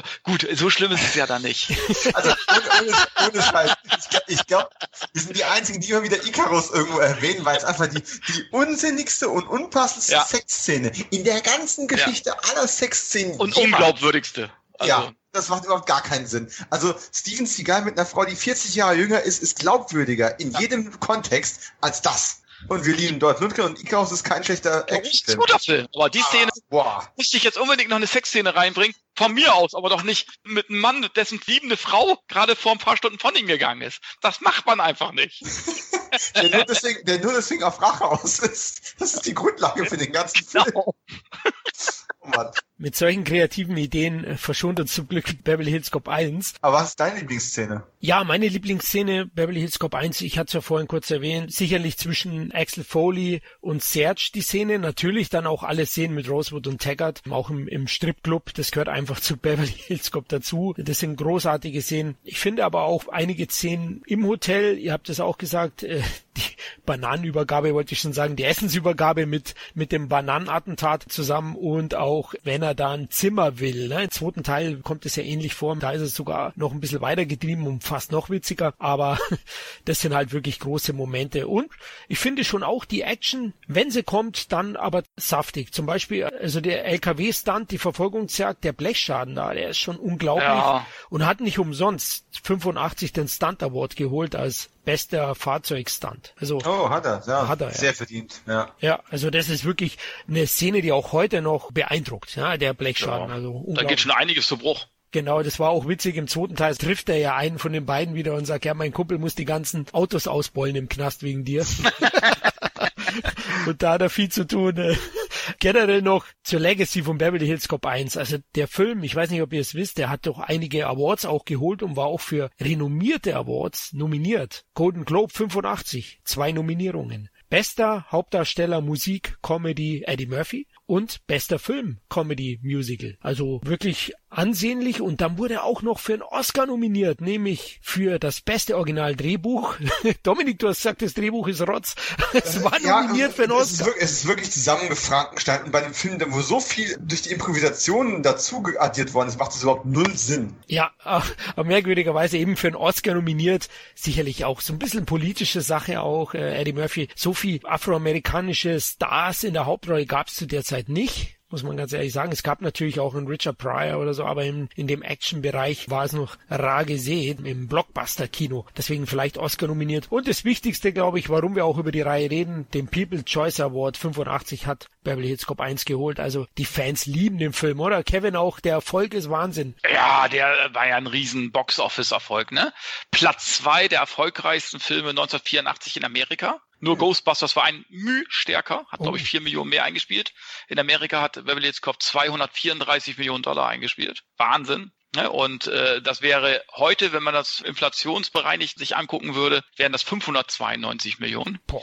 Und in weltweit hat Beverly Hills Cop 316 Millionen eingespielt, wobei er in, alleine in Deutschland 4 Millionen Zuschauer hatte, Platz 5 der erfolgreichsten Filme des Jahres. Nur Rambo 2 war stärker zurück in die Zukunft, Männer und Otto der Film. Wobei ich sagen muss, 316 Millionen hört sich für mich ein bisschen wenig an. Ich glaube, man kann auch alle Zahlen von damals, konnte man nicht so richtig erfassen. Weil wenn du bedenkst, dass der in Deutschland allein schon 4 Millionen Besucher hatte, kann ich mir schwer vorstellen, dass er im Rest der Welt nur 80 Millionen Dollar eingespielt hat. Ich glaube, das war um einiges mehr, aber wie gesagt, die faktischen Zahlen hat er eben halt weltweit 316 Millionen eingespielt. und hat Murphy über Nacht zum Weltstar gemacht. Und da müssen Ja. wir noch mal kurz reden. Das war mir gar nicht so bewusst. War euch das bewusst, dass das ein R-Rated-Film war in Amerika? Nee, Und bis 2003 der erfolgreichste R-Rated-Film aller Zeiten war, wurde 2003 von Matrix Reloaded geschlagen. Das ist Wahnsinn. Also der war in den USA praktisch ab 18. also wahrscheinlich wegen den Sprüchen, nehme ich jetzt mal an. Irgendwie, die sind ja sehr, sind da, sind da sexuelle Sprüche irgendwie drin? Ich habe keine Ahnung. Für die Amis wahrscheinlich schon schlimm. Ich meine, was ist denn Police Academy? Ist Ja, das gut, auch du, R-rated? hast die, du hast die Stripbar noch und sowas. Police Academy ist auch R-Rated, ja. Ach, siehst du. Ja gut, sind die, die Amis sind halt so prüde, ne? Definitiv. Aber dafür Wahnsinn, was für ein Erfolg. 234 Ja, ja. Millionen Dollar. Da muss man schon sagen, Hut ab. Also jetzt auch jetzt, wo du sagst R-rated, also Wahnsinn. Da muss ich schon sagen. In Deutschland ab, also ab 12 frei. So viel dazu. ja, auf jeden Fall. War aber leicht gecuttet in Deutschland im Kino. Damals. Ganz Oh. leicht. Ja. Also der hätte dann doch auch eine FSK 16 bekommen. Ähm, auf jeden Fall ein riesiger Erfolg und vor allem auch durch die gute Mundpropaganda. Der war 13 Wochen hintereinander Platz 1 in Amerika. Wahnsinn. Und in Deutschland auch. Ich habe es damals ja so mitbekommen. Kleine Anekdote. Der ist ja am 5. April 85 gestartet, wo ich erwähnt habe. Und da startete auch noch die Evox, die Karawane der Tapferen. Oh mein und Gott. Ich bin mit meiner Mutter ins Kino gegangen und die beiden Filme sind gelaufen. Ja, aber ich bin leider in Evox gegangen. mit langem Gesicht rausgekommen, denn selbst als Zehnjähriger gefällt einem der Film nicht so wirklich. und daneben zur gleichen Zeit war Beverly Hills Cop aus und die sind aus dem Kino rausgeströmt, die Leute. Hey, die haben alle ein Grinsen aufgehabt. Ich habe gewusst, scheiße, ich bin im falschen Film gegangen, der muss ein Knaller sein. Hatte aber natürlich auch das Problem, da ich noch nicht zwölf war, war es nicht so leicht reinzukommen, deswegen habe ich später eine Wiederaufführung genutzt. Aber der war auch in Deutschland eben Mundpropaganda ein Riesenhit und auf Video dann ein Riesenhit. Vier Millionen Zuschauer ist schon Wahnsinn. Eddie Murphy war ja in Deutschland noch nicht so die große Nummer. Klar war nur 48 Stunden schon davor ein Glücksritter, aber die hatten so knapp eine Million und er war eben noch nicht der Hauptdarsteller. Also Beverly Hills Cop hat Murphy zu Weltruhm verholfen. Und dann war es natürlich im Endeffekt keine große Überraschung, dass man sich dann gesagt hat, hey, bei so viel Geld ähm, machen wir noch eine Fortsetzung und das in einer Zeit, wo Fortsetzungen A noch nicht wirklich der Standard gewesen ist und äh, B gar keinen guten Ruf hatten, weil wie viele gute Fortsetzungen oder Fortsetzungen, die besser waren als der erste Film, hat es bis dahin dann gegeben. Äh, vor allem von Studioproduktionen fast gar nicht. Da können wir vielleicht mit dem Paten noch irgendwas auffahren, aber ansonsten, das war definitiv keine Regel. Von daher ich weiß nicht, ob Martin Brest freiwillig gegangen ist als Regisseur oder ob man von vornherein einfach einen neuen Style reinbringen wollte. Aber mir war tatsächlich nicht so bewusst, wie unterschiedlich doch tatsächlich Beverly Hills Cop 1 und 2 sind, obwohl sie sich noch identisch anfühlen. Und darüber müssen wir jetzt definitiv auch mal reden. Ja, genau, Beverly Hills Cop 2, Tony Scott, der Wechsel, ne? Ich glaube, Kevin, es hat viel zu tun mit Top Gun, oder? Weil der war ja auch von Bruckheimer und Simpson ein Riesenhit. Ich glaube, die wollten ihren neuen heißen Regisseur dann gleich für das nächste Projekt verpflichten. Ja, wahrscheinlich. Ne? Die haben sich wahrscheinlich gut verstanden, sonst hätte, hätten sie Tony Scott nicht auch Beverly Hills Cop 2 angeboten. Aber klar, ich glaube auch Martin Brest hätte eine sehr gute Fortsetzung machen können. Also da bin ich auch von überzeugt. Aber man sieht eben halt auch den Style von Tony Scott. Also wer, wer Tony Scott-Filme irgendwie äh, verfolgt hat und so weiter, man erkennt halt, dass es ein Tony Scott-Film ist. Oder zumindest oft erkennt man das. Weil da eben halt Dinge drin sind, die sich immer wieder in seinen Filmen wiederholen. Ne? Sei es jetzt der Sonnenuntergang und, und so weiter, Brücken und irgendwie so gewisse Aufnahmen, die sich irgendwie auch in anderen Filmen widerspiegeln irgendwo. Ne? Aber sicherlich keine schlechte Entscheidung. Tony Scott, Top-Regisseur und man sieht ja auch Beverly Hills Cop 2 ist eine super tolle Fortsetzung, die ich persönlich, ich nehme es jetzt schon mal vorweg, nicht besser finde als den ersten Film, aber der mir mehr Spaß macht als der erste Film. Noch einen Ticken mehr Spaß macht. Oh, okay, da können wir, können wir gerne diskutieren. Ich finde ja eins besser. Dominik, bei dir? Äh, ich muss tatsächlich auch gestehen, ich finde Teil zwei unterhaltsamer. Er hat für mich einen höheren Wiederansehwert. Er hat für mich einfach durch das höhere Tempo und den stärkeren und markanteren Style ist der für mich einfach der persönlich der bessere Film. Ich habe aber in meiner Letterbox-Bewertung einen halben Punkt weniger gegeben als Beverly Hills Cop, weil objektiv betrachtet er doch jetzt kein besserer Film ist. Dass er für mich unterhaltsamer ist, dass der Humor noch besser ist, dass es noch ja. mehr Action gibt. Das ist alles toll, aber es wird auch unglaublich viel wiederholt. Es wird teilweise besser gemacht als im Original. Also auch gerade die Strip-Club-Szene finde ich im zweiten Teil besser als im ersten Teil, aber es ist ja trotzdem eine ziemlich exakte Kopie an vielen Stellen. Und äh, das ist eine Sache, da kann ich verstehen, dass einem das, dass man auch sagt, ja, okay, man jetzt hier wieder dieses Triumphirat von den drei unterschiedlichen Cops und steckt die in irgendwelche Situationen rein und ganz viel ist auch so ein bisschen wirklich sehr strukturiert. Diese ganzen äh, Geschichten wie wir gehen mal zur Playboy Mansion und solche Geschichten, das bräuchte man im Grunde alles für den Film überhaupt gar nicht. Da ist so viel Ballast drin, den man nicht bräuchte, der einfach nur da ist, weil man Zugriff auf die Location hatte, weil es spektakulär aussieht und weil man die Möglichkeit hat, die Schauspieler improvisieren zu lassen. Und wenn sie sich auf einer Gartenparty mal einen Sack greifen, ähm, was du heute auch nicht mehr bringen willst, niemals. Das ist in Summe aber trotzdem einfach das ist einfach toll. Trotz aller Wiederholungen und obwohl er nicht den Originalitätspreis gewinnt und auch die Story ein bisschen schlechter ist, hat er einfach so viele Sachen leicht besser gemacht als der Vorgänger. Plus, er sieht viel besser aus. Wir müssen mal über die Fotografie von, ja. von Kameramann äh, Jeffrey Kimball sprechen, der einfach nur wunderschöne Bilder hier gezaubert hat. Mal unabhängig von Tony Scotts Stil, wo er viel mit Geschwindigkeiten, also mit, auch mit Zeitlupen und mit Jump Cuts und solchen Geschichten rumspielt. Da kommen einfach so viele Dinge zusammen, hat auch bei True Romance ein paar Jahre später noch gut funktioniert. Kann man einfach nicht genug loben und ich muss sagen, äh, es ist ja jetzt schon ein paar Jahre her, dass, dass Tony Scott nicht mehr unter uns weilt. Aber ich kann an der Stelle nochmal noch mal kurz erzählen. Es gibt so gewisse Momente, die merkt man sich einfach, ne? Und so gewisse Tragödien oder auch Todesfälle oder ja, jeder weiß, wo er 9-11 gewesen ist. Äh, selbst wenn er kein Amerikaner war, jeder weiß das. Und am 19. August 2012 stand ich mit Fred Williamson am Set von ähm, Atomic Eden. Äh, haben wir einen Film gedreht. Und äh, im Endeffekt drehen wir einen Actionfilm als, als Hommage an 80er Jahre Actionfilme. Und dann kommt die Nachricht vom Freitod von, von Tony Scott das war ähm, eine richtig harte Nummer. Und wenn ich an Tony Scott denke, denke ich tatsächlich vor allem auch an Beverly Hills Cop noch vor Top Gun ja, und äh, noch vor vielen anderen Filmen, die er später noch gemacht hat. All diese Dinge kommen dann zusammen und sorgen dafür, dass ich einfach sage, Beverly Hills Cop 2 tatsächlich mein Favorit. Er sieht einfach gut aus. Also den Film kannst du dir angucken, nicht wegen jetzt der Action und der Komik und so weiter. Der sieht einfach schön aus. Das ist wie so ein Videospiel, das du spielst und du willst gar nicht wissen, wie es weitergeht. Du fährst einfach nur mit dem Auto durch die Gegend, weil es einfach so toll aussieht. Das kann man, kann man schon fast sagen, ne?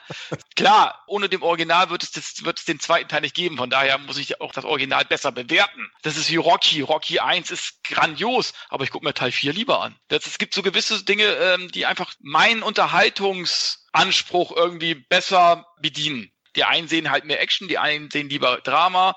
Äh, ich brauche eben halt so Mainstream-Unterhaltung. Und da ist das zweite Teil für mich einfach, hat so mehr Momente, die ich mir zum wiederholten Mal lieber ansehe. Das ist einfach so. Das ist überhaupt nicht gegen den ersten Teil. Das ist, spricht sogar sogar noch für den ersten Teil, weil es dadurch eben erst diesen zweiten Teil gegeben hat auch mehr Gags, die man mehr zitiert. Es ja, gibt, ähm, ja. Wenn ich an Eddie Murphy als, als Axel Foley denke, dann denke ich auch automatisch an, an Eddie Murphy mit dieser Lions-Jacke, die er da trägt. Äh, also diese, auch diesen ganzen Look, obwohl er ja im ersten Teil auch einen ähnlichen Klamottenstyle und sowas hatte. Aber trotzdem automatisch assoziiere ich das alles mit Bildern aus dem zweiten Teil. Mhm. Ja, es hat ein paar zitierfähigere Momente. Gebe ich euch recht. Klar, Playboy-Menschen, ja. Was sagt er zu seinem besten Stück? Mach einen langen Hals, Junge. Oder auch speziell Rosewood bekommt natürlich da auch eine neue Facette als Rambo. wo er dann mit der 38er kommt und Murphy zu ihm sagt, sag mal, was ist denn das? Eine Mini-Pershing? da gibt's und, ja. wo, wo Taggart dann immer sagt, wir müssen reden, Junge. ja. das macht ihm richtig Angst irgendwie, ne? Das sind so Momente großartig. Da finde ich, Klar, kannst du das im zweiten Teil natürlich besser aufbauen, die beiden Figuren. Die musstest du im ersten Teil ja auch erstmal vorstellen, ne?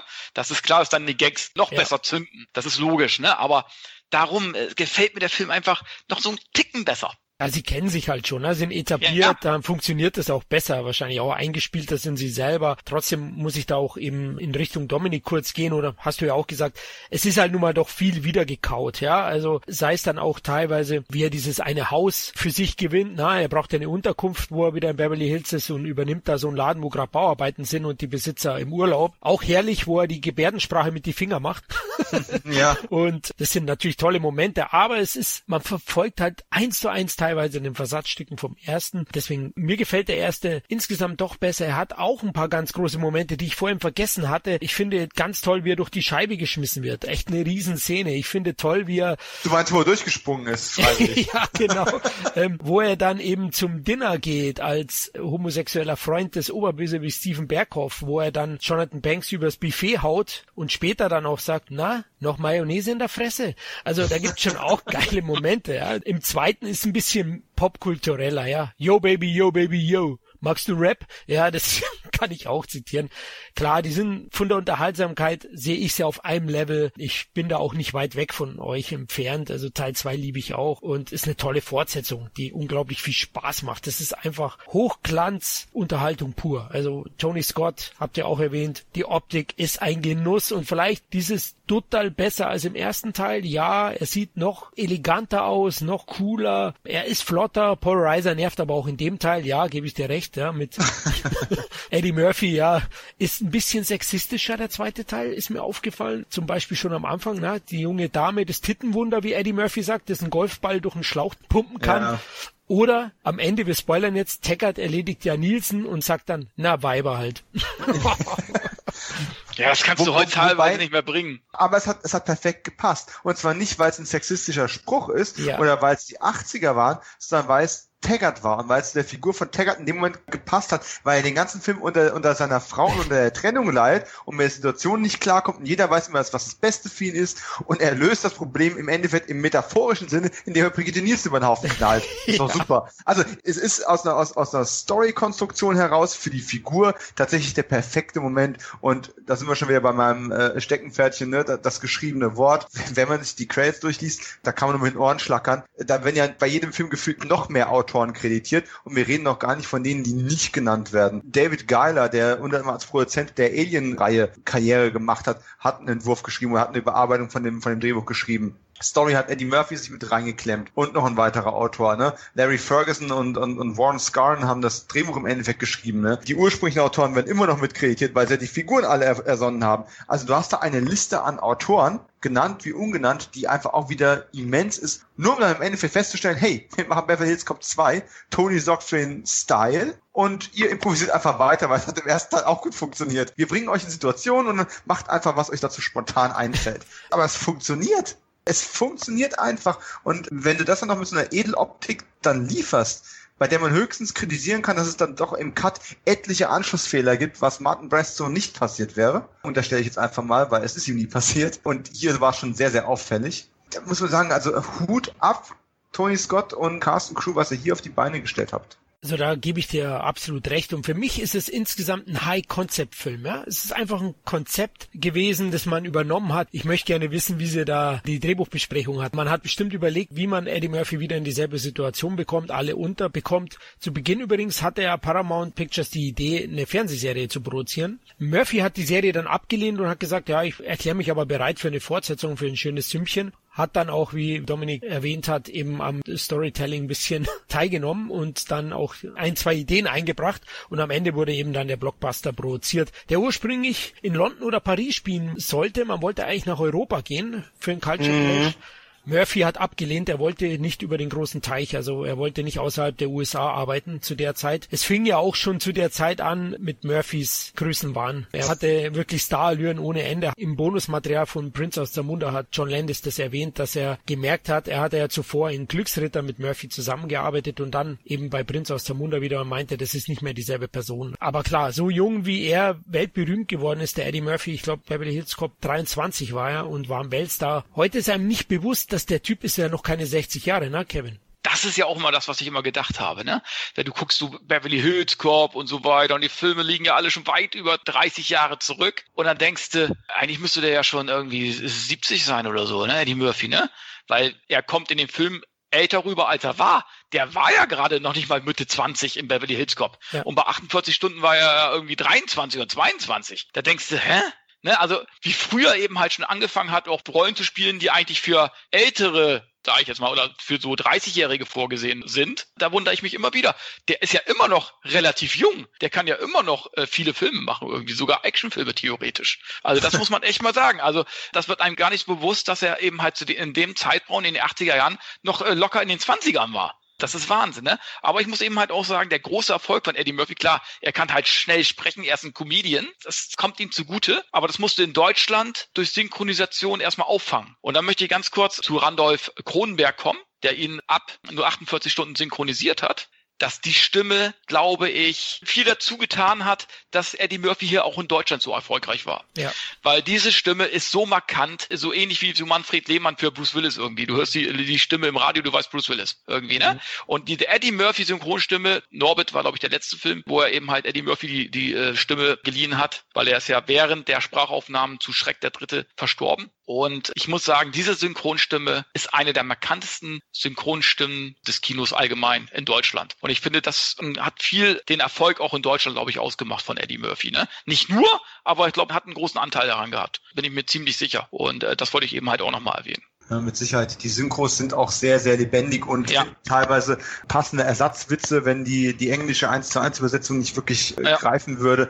Und das ist ja in der Synchro-Geschichte auch nicht immer der Fall gewesen, aber hat hier sehr, sehr gut funktioniert.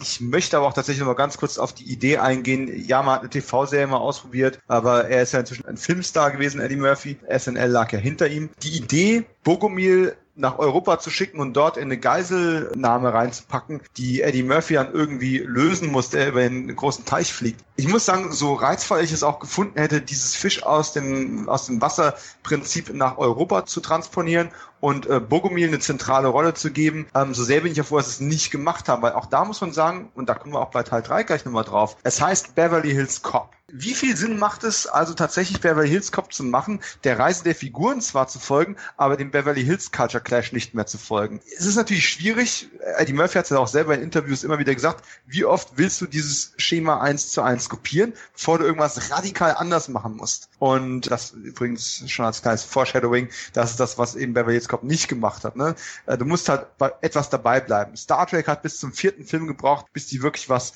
komplett Neues gemacht haben und gar keine Raumschiffreisen quasi eingebaut haben, sondern in den 80er Jahren von Amerika rumrennen, äh, hatte durchs Weltall zu fliegen.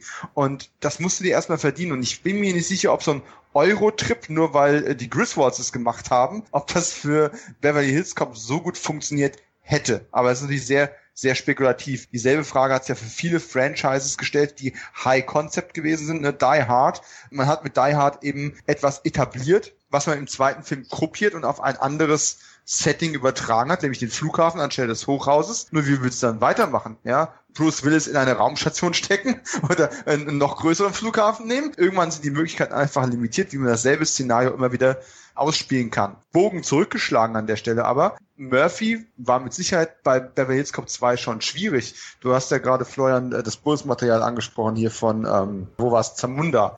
Die haben sich ja nachher sogar richtig zerstritten. Und äh, es ist eigentlich ein Wunder, dass es bei Beverly Hills Cop 3 dann zu einer neuen Zusammenarbeit von den beiden gekommen ist. Aber trotzdem hat er on camera immer noch funktioniert. Da war Eddie Murphy sofort da und hat eben sein Eddie Murphy-Ding durchgezogen. Das, was eben Stars machen, sie bringen ihre Persona in jeden neuen Film rein, anstatt jetzt Charakterdarsteller eben irgendwo zu spielen.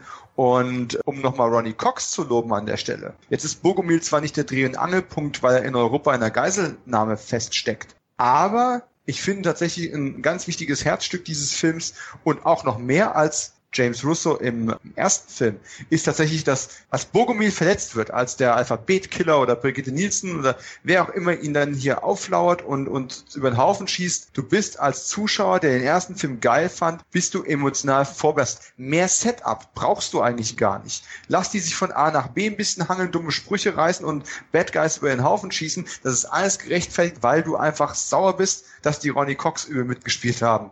Und das hat eben der erste Film auch für die Fortsetzung schon etabliert. Und an der Stelle einfach nochmal ein bisschen Liebe Richtung Ronnie Cox, der eben vorher schon ein kleiner Star war. Star ist nicht übertrieben, aber beim Sterben ist hier der erste, ist halt schon ein großer Erfolg auch für ihn gewesen. Und äh, ja, Robocop und Total Recall kamen ja erst noch.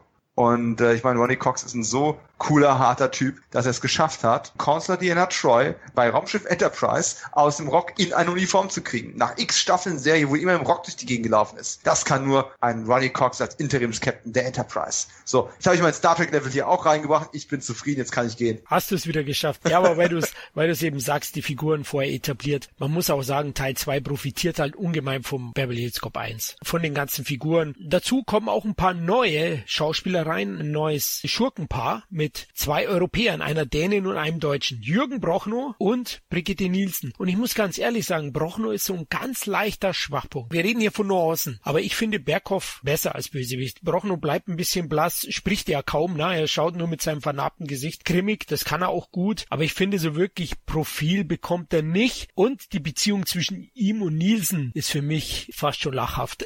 die haben keine Chemie zueinander, finde ich, als Liebespaar, als gemeinsames Duo. Ja, Nielsen finde ich sehr, sehr gut in der Rolle. Der hat mich absolut überzeugt. Sie hatte auch gleich die erste Szene des Films, wenn sie da überfallen. Da ist mir übrigens bei der Wiedersichtung aufgefallen, die schießen ständig rum ohne Grund. Also ja.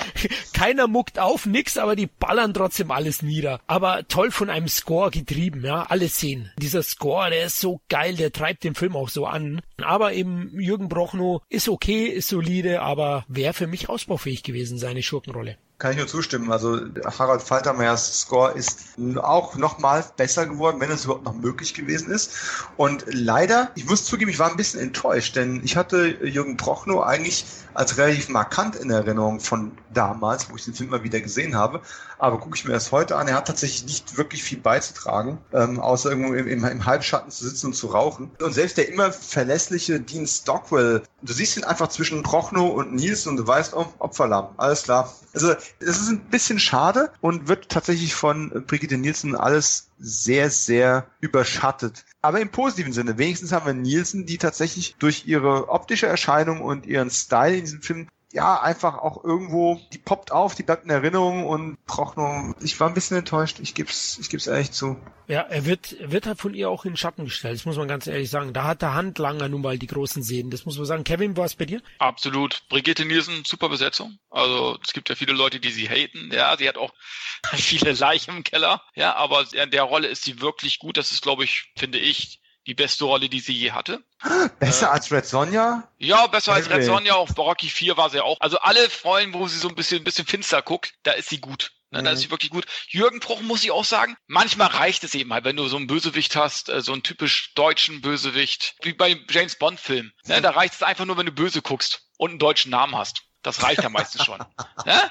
Hauptsache Akzent. Ja, eben, ne? Aber äh, ich muss sagen, er es bleibt Blassin in dem Film ist austauschbar, kriegt aber auch nicht wirklich viel Screamtime. Ja, es ist so ein, so ein, nennst du das immer, äh, Florian Typecasting? Und mehr ist es dann nicht. Es ist jetzt keine Fehlbesetzung, aber wenn man bedenkt, was für ein guter Schauspieler Jürgen Bruchno eigentlich ist, mhm. finde ich, hat er in fast allen US-Produktionen, die ich jetzt kenne, eigentlich immer nur Standard abgeliefert, weil er vielleicht auch einfach nicht mehr gewollt worden ist von ihm. Da muss ich sagen, finde ich es manchmal schade, dass sie nach Amerika gehen. Ich meine, ich muss sagen, Respekt, er hat es in Amerika irgendwie geschafft.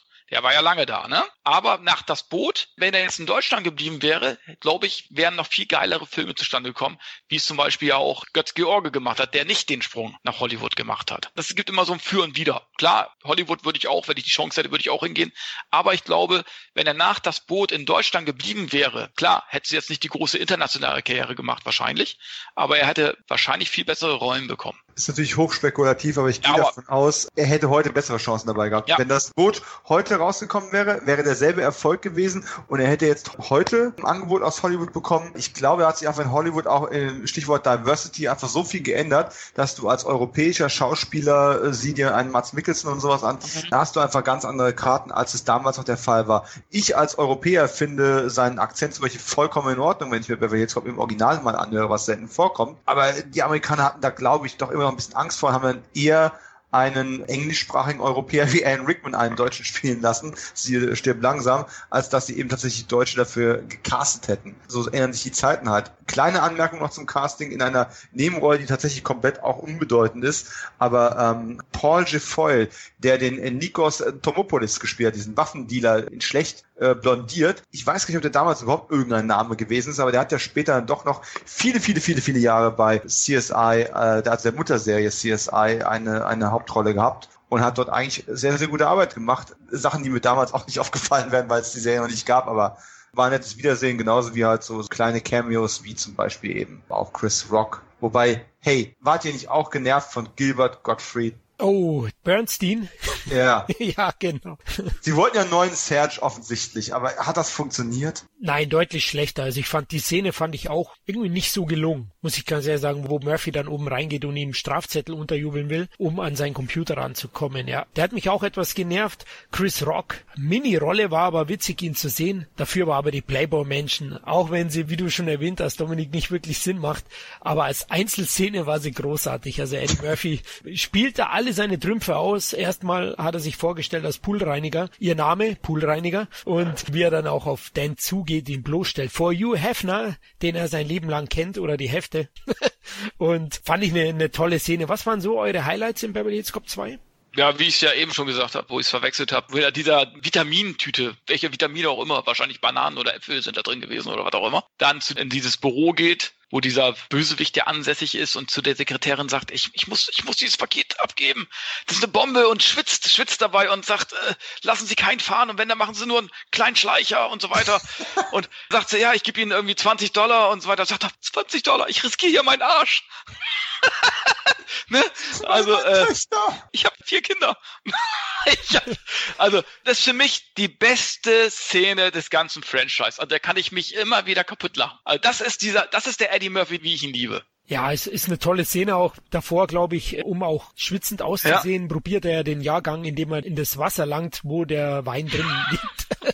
also auch toll. Ich denke, komplett improvisiert, so was ich gelesen habe, was er da wieder abliefert. Auch eine tolle Szene natürlich. Also Eddie Murphy ist super. Aber ich finde eben auch den lieben, lieben Billy Rosewood als Rambo-Verschnitt ja. toll mit seiner Panzerfaust. Also auch herrlich. Dominik, bei dir Highlights? Äh, die Panzerfaust war tatsächlich meine Lieblingsszene als Teenager, äh, wenn er dann da steht und äh, vorne rausziehen, Visier. Das, das fand ich, fand ich tatsächlich unglaublich witzig. Zündet bei mir heute tatsächlich nicht mehr da hat wohl der, der, der Zahn jetzt halt ein bisschen daran genagt, wo ich sage, naja, diese Überraschung, dass das Ding losgeht, wenn du den Auslöser drückst und schon in die Richtung zielst, wo du auch hinschießen möchtest, du hast ja eine Schussabsicht, das zieht bei mir nicht mehr so. Und das hatten wir beim Phantom Kommando ja auch schon, ne? Darf man nicht vergessen. Ja, ich hatte, ja, ich hatte auch beim Phantom Kommando so den einen oder anderen Kritikpunkt, das ist ihr Audiokommentar.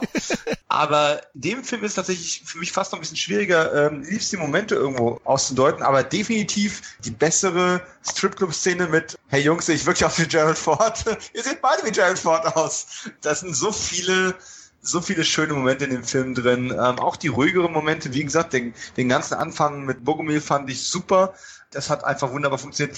Quasi, ich bin verliebt in alle diese extrem roten Aufnahmen mit Ölfeldern und den ganzen ja, Geschichten. Genau so unspektakulär auch Jürgen Prochnow absolviert wird, so toll fand ich eben auch diesen Moment, inszenatorisch wie eben auch vom dramaturgischen Aufbau, dass eben Axel Foley eben auch nicht den ganzen Tag rettet. Ein bisschen schon, aber jetzt hat er auch seinen Kumpel gebraucht und wirklich dieses Triumphirat. Ähm, die Szene mit dem neuen Polizeichef Lutz, mit seinem speichelleckenden ähm, Adjutanten, der immer, immer drum rumschlawenzelt und wenn es dann wirklich drum geht, ne, Wichser. Was haben Sie gerade gesagt? Er nannte Sie einen Wichser, Sir. Nein, ich habe dich gemeint, Wichser. Er hat recht, Wichser.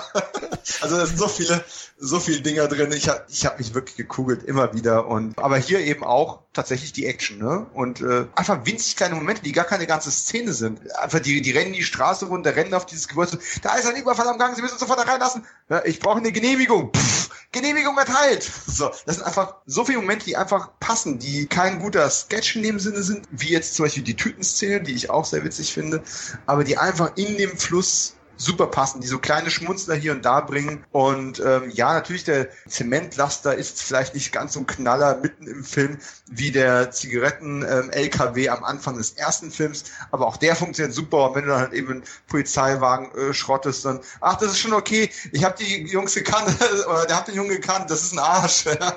das ist einfach, äh, das ist einfach schön. Also ich habe viel Spaß dabei gehabt. Wie ist es bei dir, Florian? Ihr habt eigentlich alle Highlights schon erwähnt. Das Playboy Menschen habe ich sehr, sehr genossen, war auch ein großer Hugh Hefner Fan oder von seinem Magazin zu der Zeit. Ah, scheiße, waren die teuer damals. Ähm, aber äh, auch die anderen Dinge. Ich fand auch den Anfang geil als Jugendlicher, vor allem natürlich, na, wenn er sich anzieht, die Fische mit dem Toastbrot füttert und dann in sein Ferrari steigt. Oh, ja. wirklich? Das fand ich tatsächlich relativ schlecht. Tut mir leid. Ehrlich, ich sage ja als Jugendlicher, ich fand's halt auch geil mit dem Shakedown-Song, der ja sogar Oscar nominiert war und Golden Globe nominiert, von Bob Seger, den fand ich auch sehr, sehr gut, den Song. Und da passt es einfach auch vom Beat, vom Punch rein, finde ich auch übrigens, da hat er auch schon den Michael Jackson Gedächtnisgriff gleich zu Beginn und grinst den Spiegel, wie geil er ist. fand ich gut, aber natürlich die Tütenszene, ihr habt das meist erwähnt. Auch das mit dem Betonmischer fand ich gut, aber fand ich in Teil 1 etwas besser mit dem Zigarettenlaster, hast du auch erwähnt. Und wichtig natürlich immer auch hier der Soundtrack und der Score von Harald Faltermeier, die einzelnen Lieder. Man hört zum Beispiel auch George Michaels I Want You Sex. Clip Club, ich sag's dir doch. Also wirklich, auch da, wenn die, diese Tänzerin, ja. ich kenne ihren Namen nicht, aber das Gesicht, den Body, das hat sich durch die ewige Wiederholung, ja, ich komme noch auf das Thema zurück, so bei mir eingebrannt. Das Mädel vergesse ich nie wieder. Das wo immer du noch bist. Wie sage ich da immer, da hattest du nasse Augen, glaube ich. Ja. Äh, ist es möglich? ja, genau. Aber insgesamt eine sehr gute Fortsetzung und wirklich hoch. Kevin, ein Erfolg war er ja auch. Ja, auf jeden Fall. Ne? Also äh, der hat in Amerika 153 Millionen Dollar eingespielt, also schon 80 Millionen weniger als der erste Teil, das muss man schon sagen, äh, aber immer noch sehr erfolgreich. Aber weltweit hat er 300 Millionen eingespielt, also hat sogar im Rest der Welt sogar mehr eingespielt als der Vorgänger, wenn man den Zahlen sozusagen Glauben schenken kann. Und äh, in Deutschland, muss man auch sagen, hat er sich auch immer noch sehr gut gehalten. Da war er auf Platz 4 äh, der Jahrescharts 1987 mit äh, 3,44 Millionen Zuschauern. Uh, auch eine goldene Leinwand. Also da hat er gar nicht so viel abgebaut zum ersten. Eine halbe Million Zuschauer ungefähr, ja. Und er war ja auch schon ein bisschen teurer. Also das Verhältnis äh, Einspiel und Budget haben auch nicht mehr so ganz gepasst. Aber er hat immer noch äh, ein riesengroßer Hit. Und bevor wir gleich über einen anderen riesengroßen Hit sprechen, habe ich noch eine Frage an euch Jungs. Da muss man einfach mal drüber reden. Ich komme nicht drüber hinweg. Ist es vielleicht ein Metafilm? Weil wir wissen ja alle inzwischen, dass Beverly Hills Cop mal ein Star-Vehikel für Sylvester Stallone war, der das dann genommen hat und daraus eben City Cobra entwickelt hat. In City Cobra spielt Brigitte Nielsen bekanntermaßen mit. Brigitte Nielsen ist auch in Beverly Hills Cop 2. Und ein Cobra-Poster hängt neben einem Rambo-Poster in Billys Wohnung. Das heißt, wenn Cobra ein Film in der Welt von Beverly Hills Cop 2 ist, in dem Brigitte Nielsen mitspielt, ist Brigitte Nielsen also eine Schauspielerin, die Carla spielt, oder ist Carla in Wirklichkeit eine Schauspielerin, die in Cobra mitgespielt hat? Oder sieht die Carla nur zufälligerweise aus wie die Schauspielerin aus City Cobra? Oh Gott, ich glaube, du hast jetzt mein Gehirn gefickt, aber. ich bin auch total, ist das, bei mir ist das alles Brei.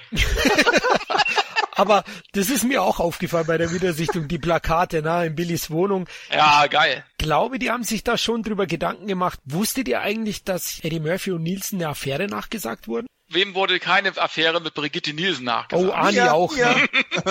ja. Aber angeblich hätte Stallone äh, Wutentbrannt Murphy angerufen, ob es stimmt. Murphy hat natürlich geschwiegen, na, ein Gentleman, nein, natürlich nicht. Warte mal, Eddie Murphy hat geschwiegen? So, jetzt wird's unglaubwürdig. ja, stimmt.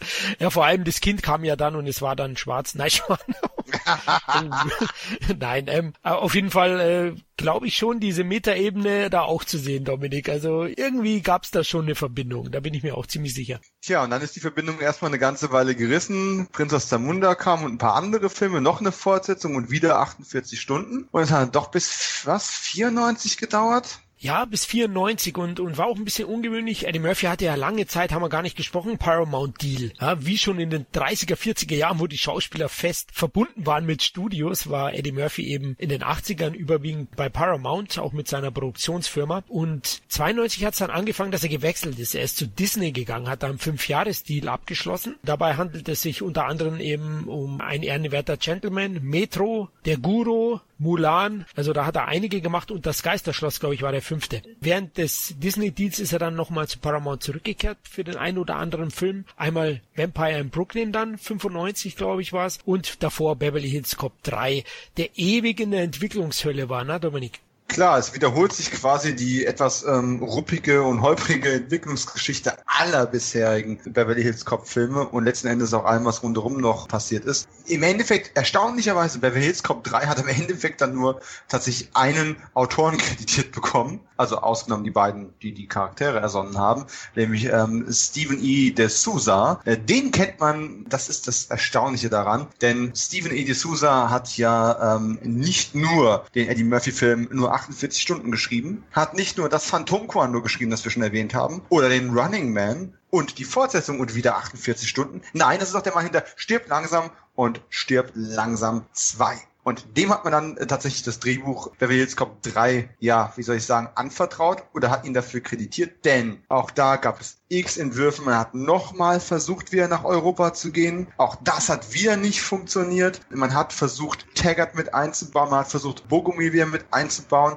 Diese Produktion hat sich so lange nach hinten geschoben, dass die Schauspieler schlicht und ergreifend keine Zeit mehr hatten. Wegen anderen vertraglichen Verpflichtungen. John Ashton hat, glaube ich, Lanolias dann gedreht. Oder irgendeine andere Stephen King äh, TV-Sache in, in den 90ern. Das war alles ein Riesendebakel. Und letzten Endes landete Beverly Hills Cop 3 dann mit einem angeblich ach so viel gesitterteren äh, Axel Foley ja in einem Vergnügungspark. Ich meine, die Idee, wir machen Stirb langsam in Disneyland, das war ja das Konzept, das da gepitcht worden ist. Und das ist das, was D'Souza geschrieben hat. Jetzt ist nur die Frage, funktioniert Stirb langsam in, in Disneyland als Beverly Hills Cop Film? Nein, es hätte ich Ihnen sofort sagen können. Und Kevin, wie siehst du es? Ja, es ist, ist der beste Film der Reihe, das muss man hier.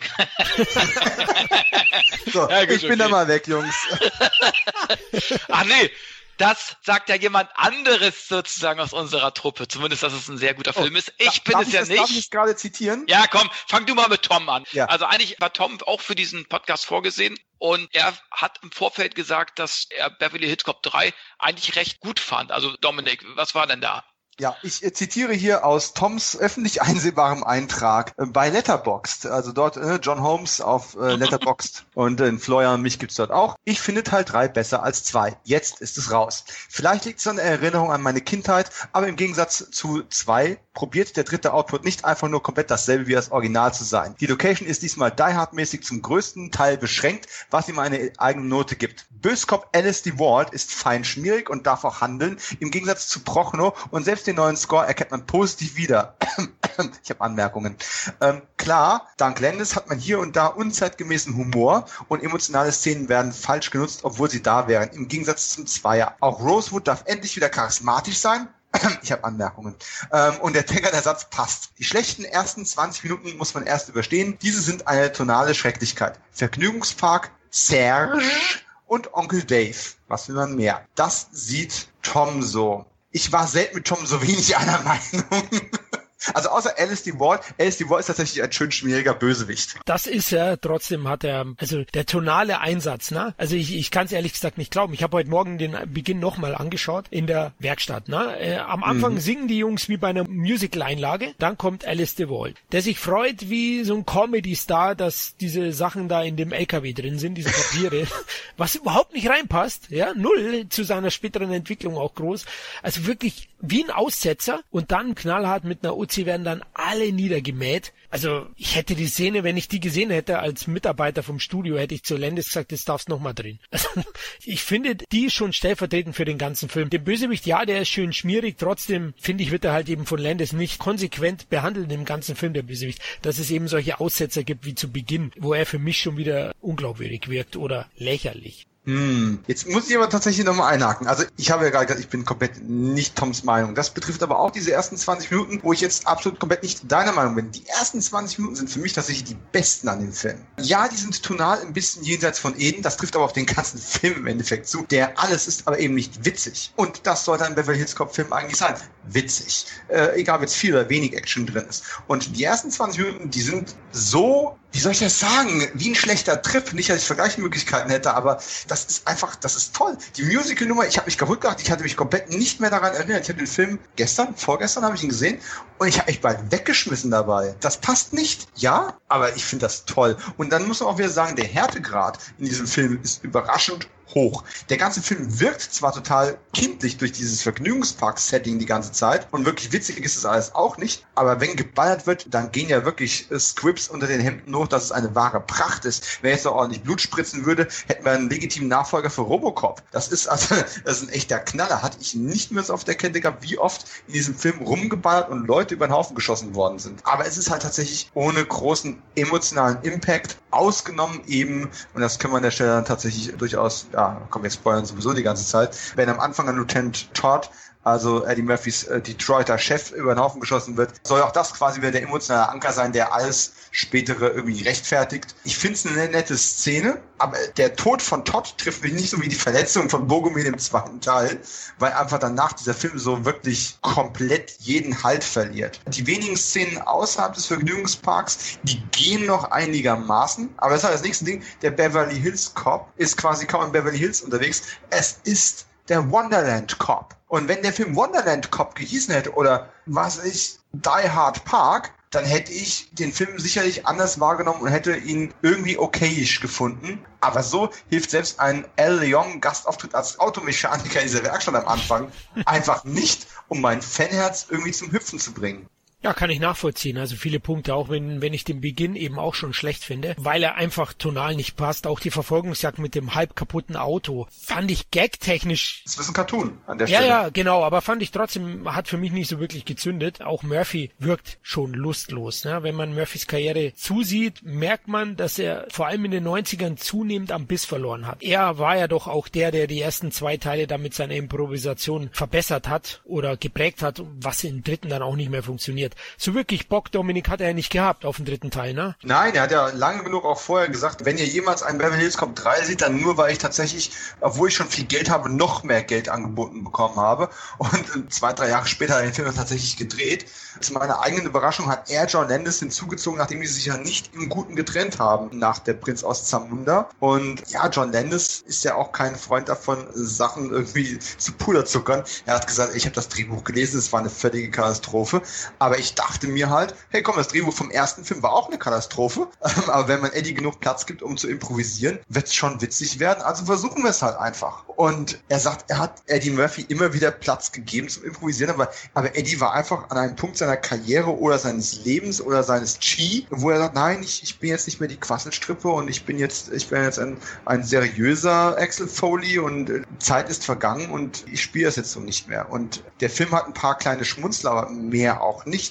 Wenn überhaupt. Ich habe jetzt kein persönliches Humor-Highlight in dem Film. Wirklich nicht. Das ist ein ganz, ganz großes Problem. Und natürlich baut dann John Landis sowas wie dieses unter Eddie Murphys Hintern zerfallende Auto noch ein, um wirklich so ein bisschen Cartoon-Slapstick da reinzubringen. Aber der passt halt tatsächlich auch nicht wirklich rein. Genau. Und äh, ich weiß nicht, wie es euch geht, aber ich habe mich ja auch riesig gefreut, diese ganzen Bösewicht-Schauspieler vom Dienst, auch in Nebenrollen hier wieder, ne? Stephen McHattie, die alte Hackfresse, ja, den ja wirklich auch immer gerne. Das sind so viele, aber Lindsay Ginter, ja, einer der fiesen Killer aus Akte X, so treffunsicher wie hier war er auch noch nie gewesen, als, als rechte Hand von Alice DeWalt. Aber das alles, ja, das nette, nette Auftritte, man freut sich, diese Typen zu sehen. Aber es wird halt einfach kein funktionierendes Ganzes, oder? Kevin, habe ich irgendwas übersehen, was gut ist? Hilf mir. Was gut ist. Also ich sag mal so, wo ich Tom recht geben muss, dass die einfach keine blinde Kopie des ersten und zweiten Teils machen wollten.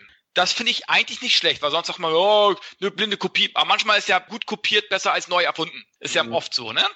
Hier das Freizeitpark-Setting finde ich gar nicht schlecht für einen Actionfilm. Bei Kaufhauskopf war es zum Beispiel ein Kaufhaus, wie der Name ja schon sagt. Da hat es ja auch funktioniert. Aber es passt einfach nicht zu Beverly Hills Cop. Und ich muss auch sagen, die ersten 20 Minuten ist für mich noch am meisten Beverly Hills Cop. Obwohl ich sie auch nicht toll finde, aber sie sind am Film, wirklich muss ich auch sagen, bin ich Dominiks Seite, noch das Beste am Film. Und ich sag mal, so selten wurde in einem Beverly Hills Cop Film so viel geballert wie, wie im dritten Teil. Das Finale, da wird ja fast 20 Minuten lang nur geballert. Auch hart, mit Einschüsse, alles drum und dran. Ne?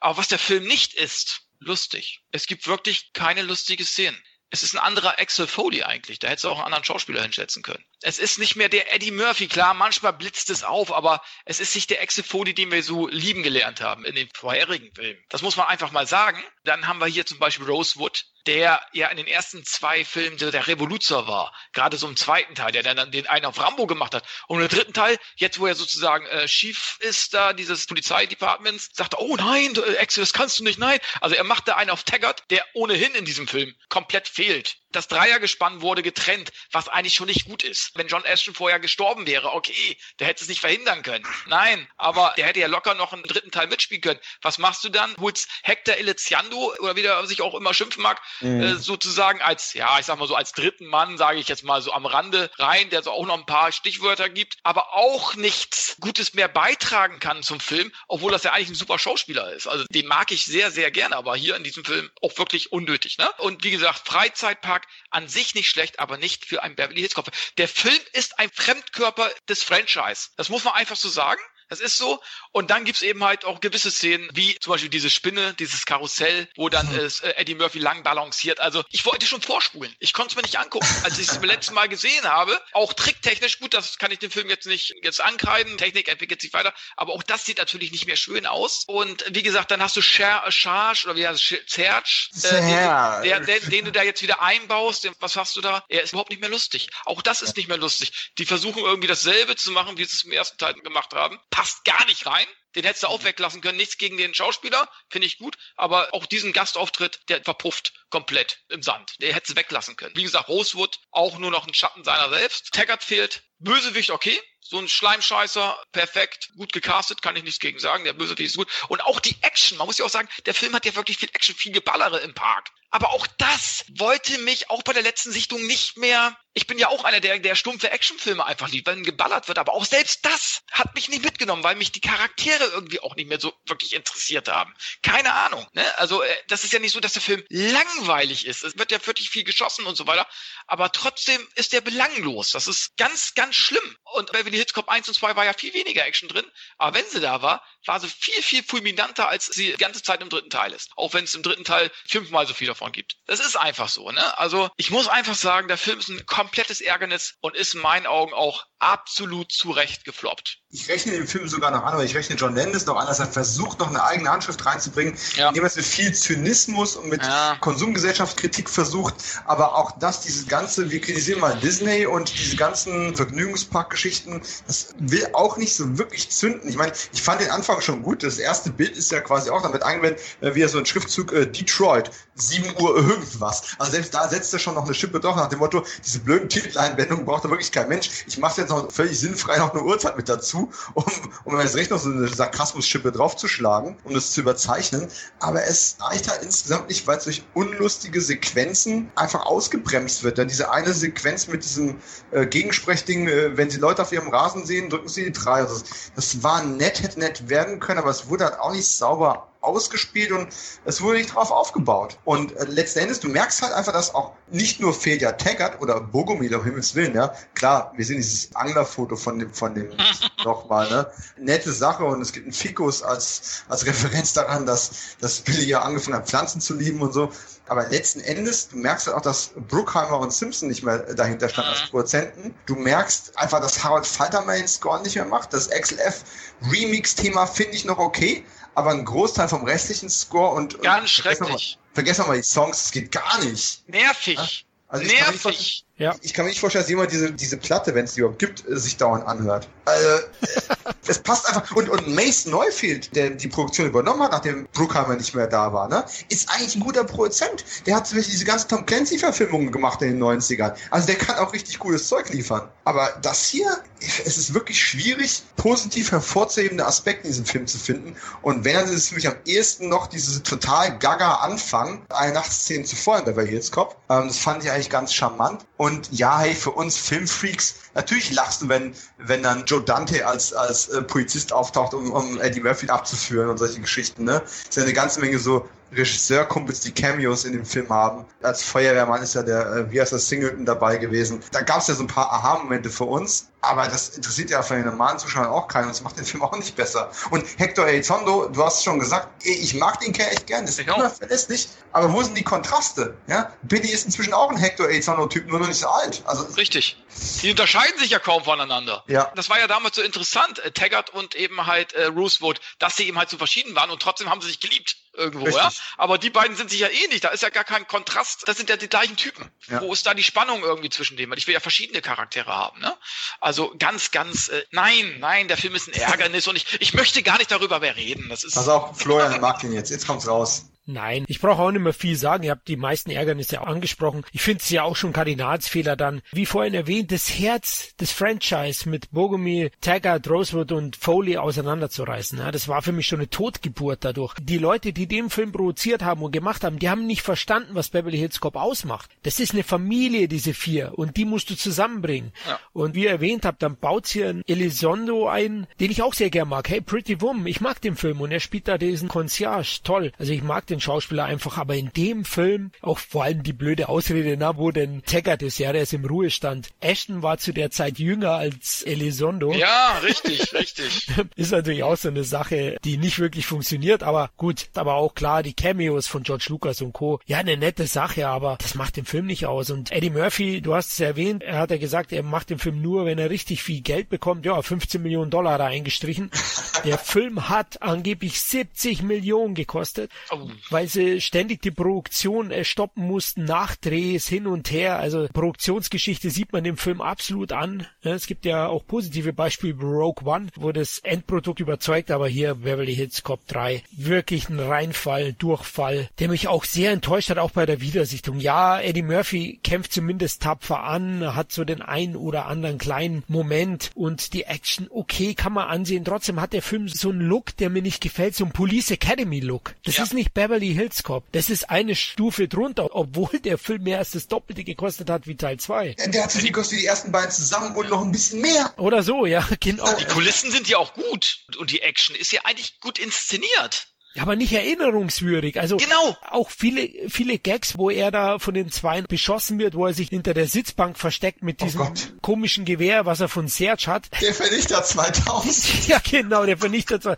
Funktioniert nicht. Die ganze Szene funktioniert nicht. Ja. Die ist nicht witzig. Ja, die ist nicht gut ausgespielt. Keine Ahnung. Also was, was er da geritten hat, auch Landis, der ja eigentlich ein guter Regisseur ist. Ach, ich kann es nicht erklären. Er hat's versucht und es hat nicht sollen sein. Und das ist eigentlich der eine Grund, warum ich sage, das Franchise ist zwar toter als tot, aber bitte lasst es so nicht aufhören. Das ist dasselbe Gefühl, was Stallone gehabt haben muss nach Rocky 5, auch wenn viele Jahre vergangen sind. Irgendwie muss da noch einer rauszuhauen sein, ein Alterswerk zu dem Franchise, was das Ganze mit ein bisschen mehr Würde zu Grabe trägt. Und noch sind die meisten Player am Leben. Der äh, Inspektor Todd ist ja auch in der Filmreihe von uns gegangen, der Schauspieler auch im wirklichen Leben leider, 2016. Aber alle anderen sind zwar inzwischen auch in die Jahre gekommen, bis auf Eddie, aber sind noch da und da muss man doch was tun können. Also ich meine, selbst Eddies vierter Auftritt als Axel Foley wird ja wohl kaum noch das Licht der Welt erblicken. Äh, dieser Kleine, über den wir gleich noch kurz reden wollen vielleicht. Aber ansonsten bringt einen Teil 4. Späte Fortsetzungen sind total im Trend. Macht Kasse damit. Führt mich zum Schotter. Sehe ich genauso wie du, Dominik. Also anhand von Teil 3 oder von dieser Katastrophe Teil 3 kriege ich Lust auf den vierten Teil und sage auch, macht es. Schlechter geht es nicht. Bruckheimer ist wieder bei Paramount, hat einen Exklusivdeal, hat Interesse bekundet an einer Beverly Hills Cop Fortsetzung. Auch Paramount ist interessiert, obwohl Kevin Teil 3 ja ein großer Flop war. Ja, ja, das ist ganz klar. Also äh, hat in Amerika 42 Millionen Dollar eingespielt, also 110 Millionen weniger als der Vorgänger und äh, weltweit 119 Millionen, also 180 Millionen weniger als der zweite Teil. Deutschland lief er relativ solide, aber natürlich auch nicht mehr im, im Vergleich natürlich zu den beiden Vorgängern war das natürlich auch eine Enttäuschung. Platz 27 der Jahrescharts 1987 mit 1,12 Millionen Zuschauer. Und das ist auch das, warum das Franchise lange brach lag.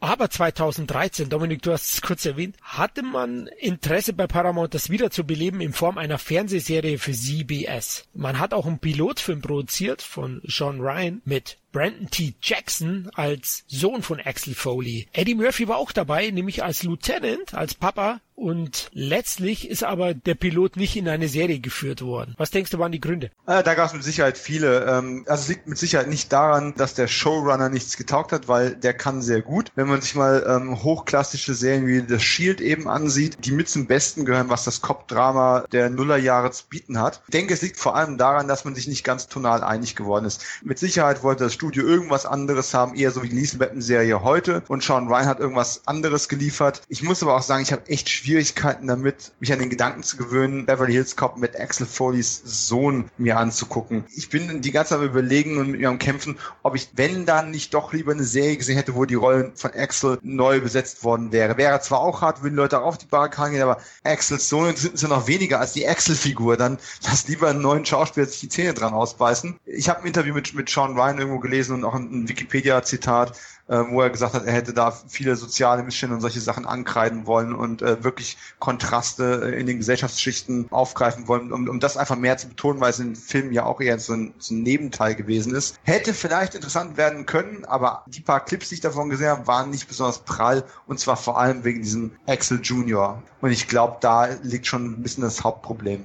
Ja, generell ist schwierig, ne? Eddie Murphy ist schon sehr ikonisch. Nicht ganz so wie Rambo und Rocky mit Sylvester Stallone, aber Axel Foley, das ist schon schwer. Trotzdem war es gar nicht so schlecht, dieser Pilotfilm, denn bei den Testvorführungen kam der relativ gut an. Nur ein Problem hatte es. Das Publikum hat während der Testvorführung ganz klar Eddie Murphy als den großen Pluspunkt des Pilots gesehen. Eddie Murphy war hier nur Gast und da haben sie schon gemerkt, oh scheiße, also der Zoom funktioniert nicht wirklich. Eddie funktioniert wieder. Ja, aber Eddie will ja nur ein Pilot dabei sein.